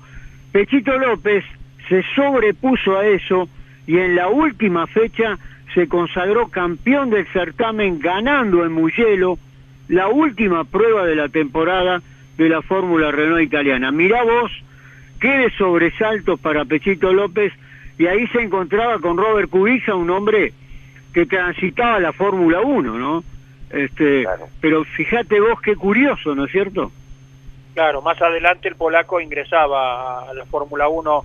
Impactante el dato, Claro. el buen recuerdo para eh, puntualizar las conquistas de Pechito más allá de lo que se logró a partir del Claro. año 2014 con los equipos Citroën de turismo a nivel mundial y el equipo Toyota en el Mundial de Endurance precisamente, Jorge. Pero digo, qué de sobresaltos para Pechito con todo lo que después le pasaría, ¿no? Se sobrepuso a todo y bueno, después toda la actualidad de Pechito brillante, ¿no? Lógicamente. Buen fin de semana, Jorge Archiria. Abrazo enorme. Buen trabajo ahí en el autódromo, saludos a todos y bueno, nos encontramos el lunes, un abrazo. Así será. Gracias, eh, Jorge Archiria. Actualizamos ahora la Fórmula Renault que ha tenido eh, bandera roja. eh, viene un auto a remolque por allí.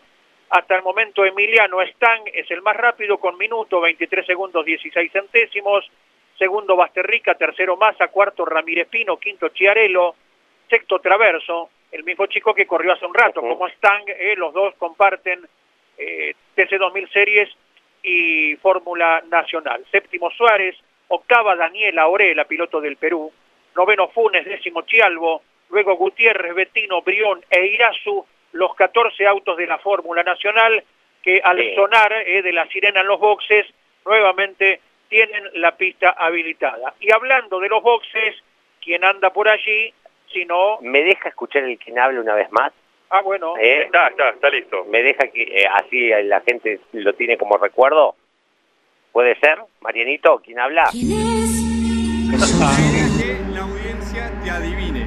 Así que no te voy a presentar con nombre ni nada. Simplemente te voy a preguntar qué es el automovilismo para vos, qué significa. Buen día. Buen día, buen día. Eh, para mí es todo, es donde nací, es donde crecí y es lo que hoy es mi medio de vida. Para mí el automovilismo es todo y lo más importante para mí es que es mi pasión y nada. Vivo de esto y para esto y lo- encima con, con orgullo y, y mucha pasión. Te voy a sacar totalmente de contexto, como para hacer una pregunta más y ya está. Comida preferida.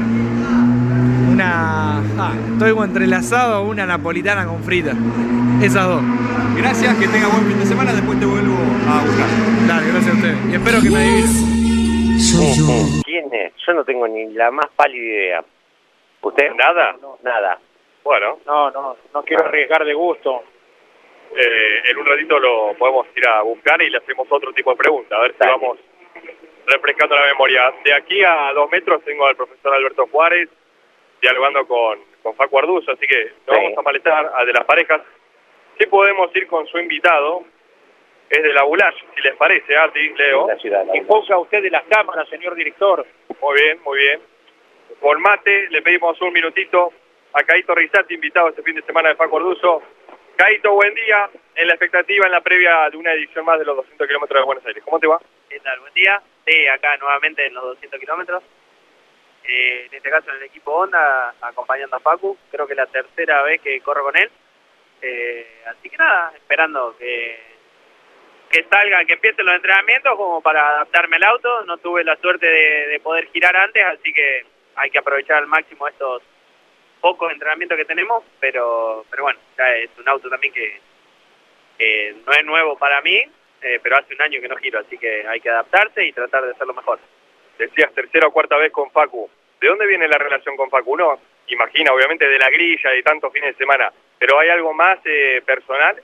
No, no, no, nada, con Facu no, eh, es como que lo conozco de la, de la carrera, nada más. Eh, pero bueno, somos los dos bastante profesionales en ese sentido, yo me lo tomo en serio como si fuese mi auto, y si me invitó tres veces, por algo es, así que esperemos poder ayudarlo. No no pude nunca ganarla a los 200 kilómetros, siempre pegamos ahí en el palo, pero pero este año vamos por todo. Creo que el auto pegó un saltito. Eh, siempre los, los autos a batir acá en Buenos Aires son los Renault, así que vamos a tratar de darle pelea y, y hacer una buena final. Es un auto que viene de hacer la pole el 9 de julio y es un piloto que viene de hacer la pole en San Nicolás, o sea, un combo lindo. Sí, sí, está, está afilado el Paco, así que le toca clasificar a él, yo no me voy a meter ahí, así que mientras más adelante esté mejor, porque bueno, ahora hay handicap, creo que él está cuarto, recarga seis décimas, que es bastante en el automovilismo, pero pero bueno, después está el sprint y la final que son largas como para recuperar, pero bueno, es un factor diferente en estos 200 kilómetros. ¿Viste los autos de estocar? ¿Te diste una vueltita? Sí, sí, tuve allá bastante. eh, viendo los entrenamientos y bueno, siempre me gusta eh, ver esta categoría porque hay pilotos de recontranombre y bueno, siempre ver cómo trabajan es, es lindo y además recuerdos de, de, de pilotos que han corrido conmigo en España en la Fórmula 3, está Sergio Jiménez, está eh, Ricardo Mauricio, tuve la suerte de compartir eh, campeonato o dos enteros de Fórmula 3, tuve la suerte de ganar este campeonato, así que nada, recordando estos momentos también con el Tiño Piquet que corrió en la Fórmula 3 sudamericana, está bueno recordar estos momentos y, y ver estos autos que son muy lindos. Y ayer recorriendo los puntos eh, turísticos de la ciudad de Buenos Aires, uno te dice el nombre de la Bulaye, pero conoces bien ya la, la ciudad porteña. Sí, sí, lo conozco bien. Pero bueno, ayer estuvimos en el ACA eh, de ahí yo me tuve que venir acá a hacer la butaca. Eh, acompañaste el obelisco y ahí me fui, porque bueno, ahí no, no, no había tenido la posibilidad, como te dije, de probar antes y no me había medido ni la butaca. Con Pacu manejamos bastante parecido, así que no tuvimos que corregir mucho. Eh, nada, tratar de, de hoy, como te digo, esos 20 minutos el primer entrenamiento y 30 el segundo, aprovecharlo al máximo para, para bueno, girar y adaptarme al auto. La característica de los 200 kilómetros que del cambio de piloto, si se puede contar, a partir de, de, de cuándo, a partir de qué instancia el piloto ya comienza y puede eh, comenzar a desabrocharse para hacer el cambio. No tuvimos la reunión de piloto todavía, pero normalmente es cuando ingresás a los boxes, cuando pasás la línea, que ahí pones el limitador a 60, ahí a partir de ahí se puede desprender uno. Como ya corrí varios 200 kilómetros, es como que mucha práctica no, no vamos a hacer. Seguramente después de, de la clasificación, el sábado a la tarde, ahí va a decidir el equipo en conjunto con el piloto quién larga. Eh, No, después del sprint, perdón, que corremos nosotros ahí en base a eso, seguramente se va a decidir y ahí practicaremos algo. Pero bueno, es como que ya tantos años corriendo, como que ya sabemos eh, cuáles son los pasos a seguir, pero es importante recordarlo y hacerlo lo más rápido posible. Gracias por estos minutos, Crédito, en Campeones Radio, que salga un buen fin de semana. El equipo Campeones va a estar retransmitiendo esta nueva edición de los 200 kilómetros. Dale, un gusto para mí estar acá, así que trataremos, como te digo, de ayudar a Facu, a todo el equipo a que a que recuperen ahí los porque están un poquito abajo en el campeonato, pretendía estar más adelante, viene con mala suerte, así que esperemos acá en Buenos Aires revertirlo y que se lleve buenos puntos. Y perdón, ¿con el TC todo bien de cara a Rafaela? Eh, no venimos de dos carreras buenas, pero pero creo que lo vamos a revertir. Ya pegamos un salto para la final recién en San Nicolás, estábamos rápidos, eh, pero bueno, largando muy atrás, eh, llegué 23 atrás de Urtera, pero bueno, me pude medir con él y veníamos bastante más rápido. Eh, así que vamos por la recuperación en la última fecha, que es lo que nos hace falta para bueno arrancar con todo el año que viene. Gracias. La palabra de Ricardo Caito Rizati. Muy bien. eh, Apellido histórico ilustre. Eh, cuando puedas, eh, Iván, ya que hablamos de las generaciones, y lógicamente esto lo hablamos con el propio Caito, y claro Sí. está que la posición del papá es la que corresponde, no lo insta al chico a que sea corredor, Claro. pero ya comenzó a practicar el karting, el hijo de Caito, de quien recién habló, sí, sí, se lo hemos comentado. Correcto, lo vamos a, a No, no, de, de cómo viene, simplemente si está eh, con continuidad en el campeonato regional de karting y qué edad tiene el chico, ¿verdad? Eh, lo que ya podíamos considerar la quinta, generación de, de eh. Gracias a la gente que se ha ver, comunicado ¿qué dicen? al 11 44 75 00 00, se nos habían acumulado algunos mensajes. Buen día para todo Buen el día. equipo, esperando el arranque de Campeones Media. Muy Estuve bien. mirando unas imágenes del estudio, quedó espectacular. Espero poder cruzarlos y conocerlos en el Galvez. Abrazo para todo el equipo. Mariano de Aedo. Grande, Mariano. Gracias, Mariano. Creo que es el oyente que nos escucha vía streaming, qué bien. eh, vía Spotify. Spotify, estos términos nuevos. Disculpen. Igual está bastante bien. Eh, y eso Bien. que todo lo que están viendo de imágenes es una radio que está en construcción. O sea, en proceso de construcción todavía falta Claro. un montón y está hermosísimo. Radio y televisión. Radio, lógicamente, claro, ¿eh? exacto. La radio Hola, que se ve. Buen viernes, mejor fin de semana, amigos arrancadores. Buena la nota a Cachi Escaracini. Como siempre, excelente programa. Bueno, muy generoso, eh, Gustavo, desde Córdoba. Grande. Hola campeones, inolvidable el audio de la Hola. victoria de Ponce y el Pato Di Palma sobre el Focus, un auto que fue un cuco en la categoría. Al año siguiente el invitado Bocha Ciantini dice logró lo que nadie había hecho, lo recibió en la punta y en dos o tres vueltas se rompió el motor. Sin Claro. palabras, bueno, no creo que lo haya roto No. el Bocha, eh, Juan José de Caseros. Gracias por el mensaje. ¿eh? Buen día, amigos arranqueros. Una pena que por cuestiones laborales no puedo ir a Pigüé a ver los mar y sierras, autos que tanto me gustan.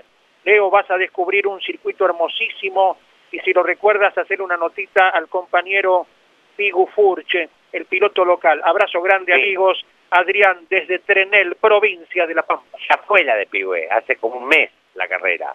Es en San Cayetano este fin de semana Ah, la bueno. competencia.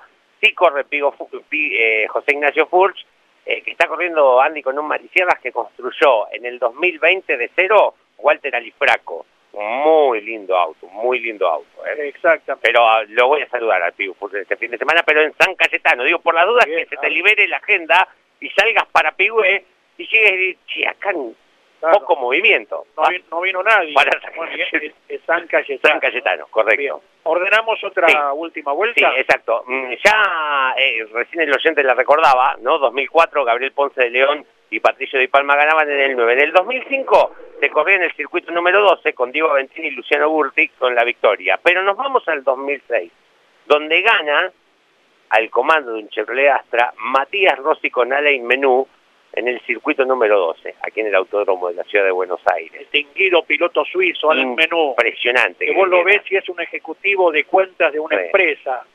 Eh, sus eh, anteojos eh, diminutos, eh, es un alto directivo de, de una gran empresa. El menú no tiene pinta de corredor de Andy. auto y vaya que es un fenómeno. Sí, Disculpame, antes de meternos con ese audio histórico de los 200 kilómetros, ¿podemos eh, ir eh, al diálogo con Juan Pablo Grassi? Porque se está quedando en unos minutitos bien, ya sin señal y está en el camino del canab de la carrera.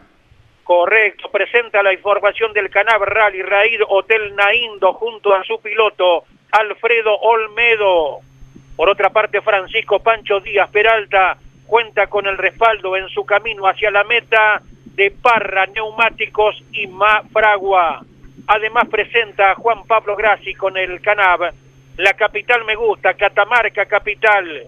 Mi capital más linda, Catamarca capital mi capital más activa, Catamarca Capital, presenta a Juan Pablo. Buen día, Juan, abrazo grande. Hola Andrés, buenos días, un abrazo enorme, un placer saludarte, saludarlo a todos los compañeros y a la audiencia. Exactamente, aquí estamos en Fiambalá, eh, la capital eh, del Rally Race, sin lugar a dudas, donde se está desarrollando la etapa del día de hoy de la cuarta fecha del campeonato eh, argentino y la tercera y última fecha del campeonato latinoamericano. Un día espléndido, con un sol a pleno, Andy, en el medio de las dunas.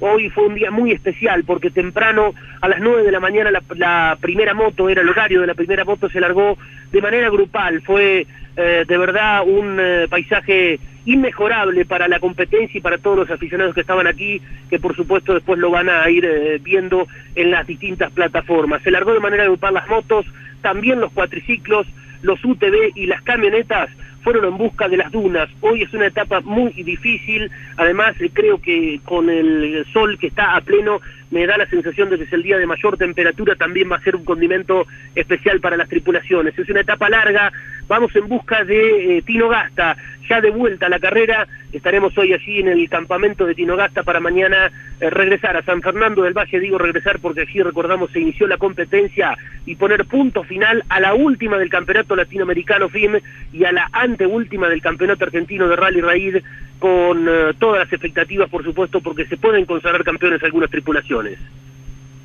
Muy bien, Juan Pablo, dominando toda la situación allí acerca del devenir de la competencia. Va subiendo el termómetro por aquellos lares. Imagino, sí. Sí, impresionante, Andy. Hoy, hoy sin dudas es el día de más calor. Eh, desde temprano ya el sol apareció eh, con mucha fuerza y bueno, a esta hora eh, creo que los competidores van a entrar en la zona de dunas con la mayor temperatura. Eso también va a jugar un papel muy importante, ¿no? Te cuidás, te cuidás vos, llevaste protector, llevaste para taparte el cuellito. Sí, sí, bastante, bastante. Ya hemos pasado otras jornadas más eh, complicadas, entonces tomamos nota para poder, este, para poder continuar con la carrera de la, de la manera que corresponde. Si te escucho yo, te escucha todo el mundo, porque hay que hacerse parte para todos lados. Muy bien. ¿eh? Está rodeado de comunicaciones por allí, ¿verdad, Juan? Sí, está, estamos en el, en el móvil de, de la organización para ir eh, teniendo bien. de cerca los, los controles y bueno, la organización tiene desplegada eh, una logística muy importante, no solo en el inicio de cada eh, mm, etapa, sino en el medio de la especial, eh, además los vehículos de rescate, bueno, hay toda una movida muy, muy, muy grande para mm, de alguna manera dar tranquilidad a las tripulaciones, a los pilotos que eh, en algunos momentos están en el medio de la nada, ¿no? ¿Hubo tiempo para las termas en Fiambalá? No, nos quedamos con ganas, fue, fue ayer intensa la, la actividad ahí, llegamos a, mm, a- después del mediodía, pero después en la zona del centro, bueno, fue un campamento abierto, eh, un campamento libre, eso la verdad que a mí particularmente me, me gusta mucho porque las, los equipos tienen la posibilidad de, de instalarse en distintos lugares de la ciudad y creo que a la ciudad y a la gente eh, le hace muy bien, ¿no? Porque tiene mucha cercanía eh, con las estructuras, con los pilotos. Eh, culminó la actividad oficial a las 8 de la noche con un briefing, el tradicional briefing de cada noche, que, que da las recomendaciones y las modificaciones para el día siguiente. Eh, está repleto Fiambalá. Me decían ayer que hay poco más de 2.100 plazas y está en un 110% este, ocupado, así que bueno, sin lugar a dudas que este tipo de eventos también eh, no hay que verlo solo por por el eh, lado deportivo, sino también por el por el lado turístico y económico, ¿no? Claro que sí. Hasta cuando gustes, cuando nos podamos comunicar nuevamente con más actualidad, Juan Pablo Grassi. Un abrazo para todos, hasta luego. Hasta luego, Juan eh, presentó la información del campeonato de navegación en Catamarca. Francisco Pancho Díaz Peralta cuenta con el respaldo en su camino hacia la meta de Transporte Frecha, Ingecar Mecánica Avanzada y Federal PAC. También presentó Hotel Naindo junto a su piloto Alfredo Olmedo. Y la capital me gusta, Catamarca Capital. Mi capital más linda, Catamarca Capital. Mi capital más activa, Catamarca Capital, con la información de Juan Pablo Grassi y el CANAB 2023. Era octubre también, en el 2006, pero un 29 de octubre, aquí en el Autódromo de Buenos Aires, en el circuito número 12, Matías Rossi y Alan Menú se quedaban con la tercera edición de los 200 kilómetros de el... No, perdón, sí, dije bien, sí, con la tercera edición, estoy diciendo bien, de los 200 kilómetros del TC2000, y así la vivía el equipo campeones. Lanzados van rumbo al Cubón, Salotto a la victoria Rossi, a la victoria Ler Menú, a la victoria Chevrolet. Pablo. Una conjunción perfecta. El jovencito Rossi y uno de los más veteranos pilotos que tiene el mundo en automóviles de turismo. El suizo Alain Menú que con toda precaución dobló por última vez en Salotto y va rumbo a la victoria. Lo festeja la gente de Chevrolet. Todo el equipo Chevrolet va alineado detrás suyo y él lo justifica plenamente. Galazo. Mientras Ponce y Silva veían cómo sus invitados se despistaban, Rossi ve como Menú va victorioso, venciendo el hechizo de Ford en los 200 kilómetros, gana Chevrolet. Los puntos lo van a poner al tope en el campeonato de- argentino del TC2000 cuando quedan solo dos carreras para dirimir el torneo. Avanza el Astra número 8 en los 200 kilómetros de Buenos Aires. Va a ganar Rossi, va a ganar Menú. ¡Ganó! Ganó el Astra oficial, ganó Matías Rossi, lo que sirve para el campeonato. Rossi ganador, los 26 puntos para el chico de Del Viso, que es el nuevo puntero del campeonato argentino del TC2000. Tremendo, tremenda aquella eh, victoria y además cuando el TC2000 empezó a, jugar con esto de vamos a invitar a traer figuras de afuera, eh, figuras internacionales, eh, figuras que son conocidas en el resto del mundo y tratar de elevarle la vara, más allá de que del nivel excelentísimo podríamos hacer una selección con nuestros pilotos argentinos, ¿no? Pero tratar de provocar, no solamente elevar la vara en cuanto a la participación de pilotos de afuera, sino también buscar difusión, ¿no? Digo, que, que presten atención en Europa, en otras partes de América, porque está corriendo fulano de tal eh, y esta cuestión de después tener estos resultados. ¿no? Claro, que hemos tenido el atractivo también de que girase en Fórmula 1, También. Williams, Claro. eh, manejado por Antonio Pisoni en alguna ocasión y en otra por José María López, nada menos. Había pilotos profesionales del automovilismo que venían acá atrás, Leo, al alambrado, para verlo bajar el tobogán. Se agarraban del alambre como cualquier aficionado, ellos pilotos, Mm. y después corrían para verlo pasar por la recta principal, porque era un Fórmula 1 y porque lo manejaba un argentino, José María López, nada menos. De los grandes atractivos en su momento dentro de los 200 kilómetros que confiamos con el paso del tiempo y como el propio Alberto Cachi Escaracini, palabra autorizada en el tema, con mayor cantidad de vehículos en la medida de las posibilidades, vaya la categoría en sí y esta carrera la más importante del año en particular, tomando un mayor volumen con el paso de las eh, temporadas. Más allá de lo que tiene el TC2000 para ofrecernos con los 200 kilómetros, vengan porque además está un stock car brasilero que trae un parque muy bueno en cuanto a números, pero también de una calidad de autos y de pilotos de altísimo vuelo. Reitero, hoy están corriendo, está Rubén Barrichello está Massa. Eh, no, no todos los días tenés la posibilidad de cruzarte, de ver en pista a un Fórmula 1. Ni hablar eh, a un Fórmula 1 como Barrichello, ¿no? Estamos hablando de un subcampeón del mundo. Un subcampeón además de un campeón de altísimo vuelo. Tony Canan, gran estrella en los Estados Unidos también. Entonces, vengan, más allá de disfrutar del TC2000, de la Fórmula Nacional, del Series, digo, me parece que la propuesta automovilística es eh, de altísimo vuelo, no ocurre todos los domingos esto, y es una gran oportunidad para eh, disfrutar de tal vez una categoría que si vuelve el año que viene, buenísimo, pero no sé si vas a tener posibilidad de ver el Stock Car brasileño en algún otro momento. Sí, señor. Gracias a Miguel Coppola de la ¿Qué Nube. dice? Él nos agradece a nosotros las menciones que hacemos de José María López porque es su piloto preferido, eh, siempre atendiendo a la labor internacional de Pechito. Gracias a vos por estar en contacto. eh, de aquí nomás, cruzando el riachuelo, está Lomas de Zamora y la Nube. eh. gracias, Miguel Coppola, por escribirnos. También por desearnos buen fin de semana en Campeones Radio y en Continental a un fiel oyente como Daniel Velati del barrio de Caballito, como todas las Marianas escuchando desde la oficina por la aplicación. Buen fin de semana, desea Fabián Más, desde La Plata, desde la capital de la provincia de Buenos Aires. ¿Teníamos sonido desde Boxer recién? Me parece, ¿no?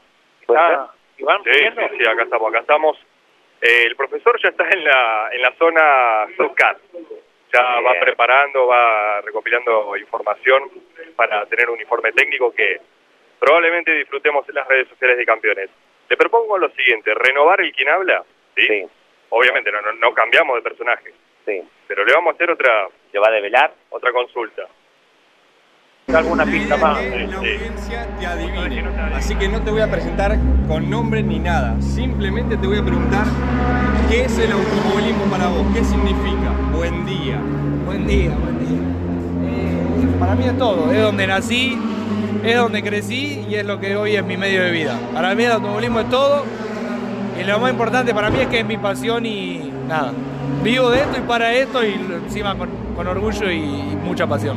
Te voy a sacar totalmente de contexto, como para hacer una pregunta más y ya está. Comida preferida. Una... ah, estoy entrelazado a una napolitana con frita. Esas dos. Gracias, que tenga buen fin de semana, después te vuelvo a buscar. Dale, gracias a ustedes. Y espero que me adivinen. Soy yo. Esta era la primera versión. Y vos sabés que la audiencia no te saca. No te saca. Vamos a tener que renovar la, la consulta. ¿Una serie que te guste mirar? ¿Una serie que te haya gustado? Eh, pues esta, la de eh, Breaking Bad. Oh, buenísima. Buenísima, dice Leo. Está en la cabina, Leo Moreno. Una serie. Eh, un género musical. Obvia. ¿Alguna banda en particular? Y ahora la que está de moda, ¿qué personaje ponerle? Después te vengo a buscar de nuevo. Gracias. Dale, gracias a. Lo dejamos seguir eh, en los boxes. Nada, nada. No, No. no hay... No, tenemos que, tenemos que renovar línea, eso es lo más importante en este momento. Habla de nuestro desconocimiento. Viniste dificilón hoy. Te juro que cuando lo sepan... Sí, ay, pero, Pero, ¿cómo? sí, sí, Sí, pero se van a acordar de mí, ¿eh? No, no, Exacto, exacto. Eh, pasamos por los estudios de Campeones Radio con Mariano Riviere y Claudio Nanetti aquí operando en el estudio móvil Carlos Alberto Leniani, que como cada fin de semana está en un circuito de nuestra Argentina. Campeones Radio. Escúchanos desde cualquier rincón del mundo. En campeones.com.ar.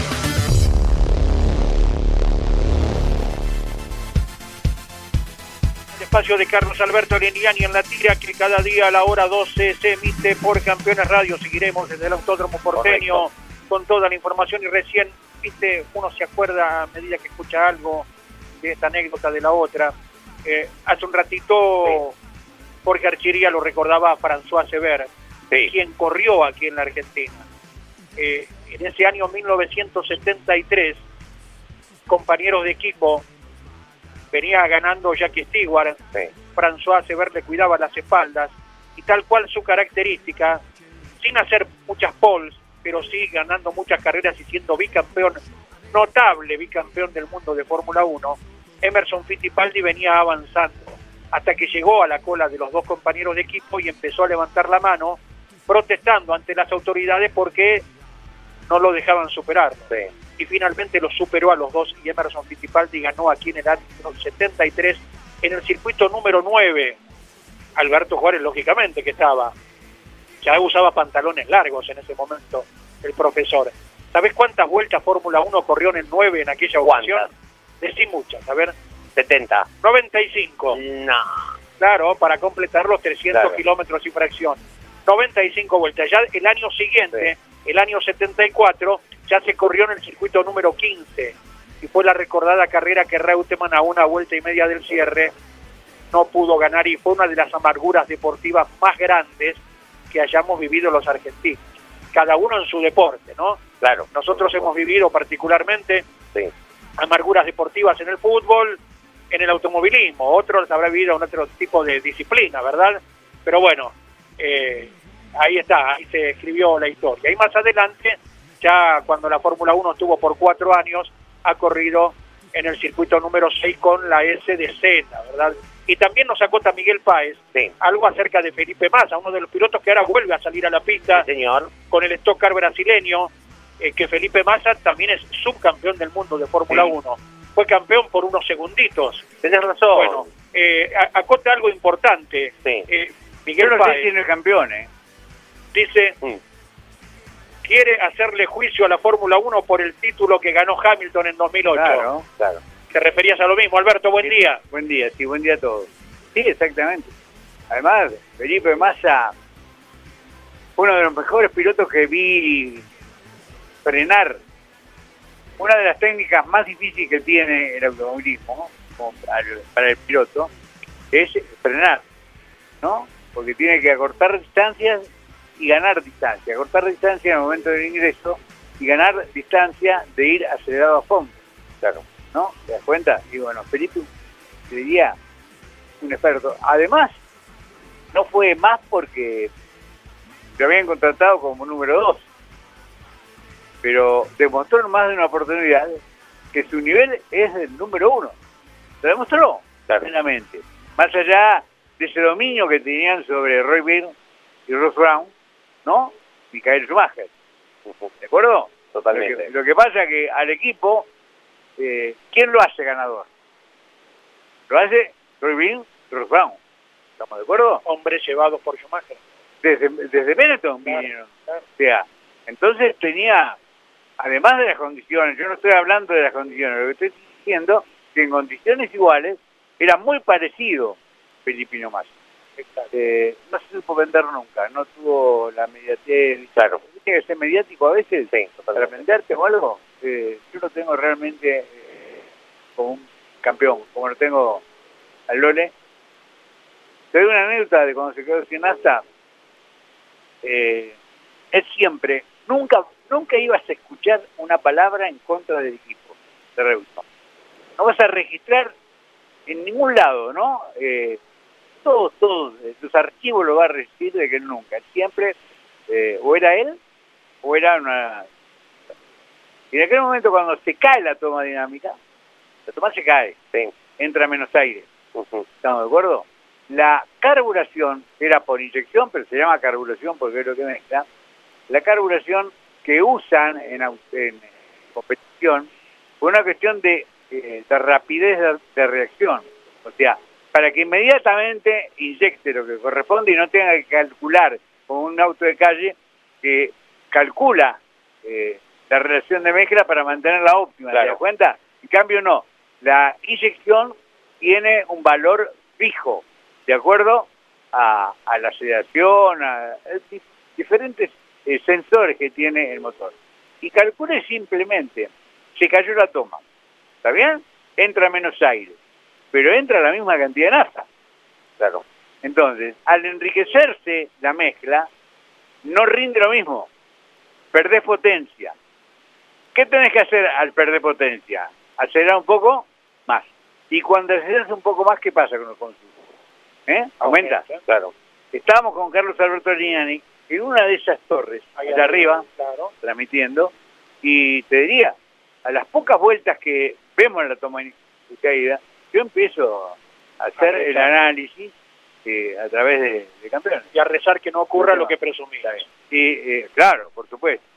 Eh, mi amistad con el Lole, que iba más allá de la parte deportiva, una vez le digo, Lole, vos dijiste que no fue eso, que, que no te... Bueno, ¿sabés ¿qué pasa, Alberto? Eh, yo jamás traicionaría a un equipo que me pone absolutamente todo para todo esto. O sea, así pasó. Sí, eh, era bastante hombre cuando terminaba la lectura de la página, daba vuelta a la página. Ya la seguimos, Alberto, hacemos eh, la apertura oficial, ¿sí?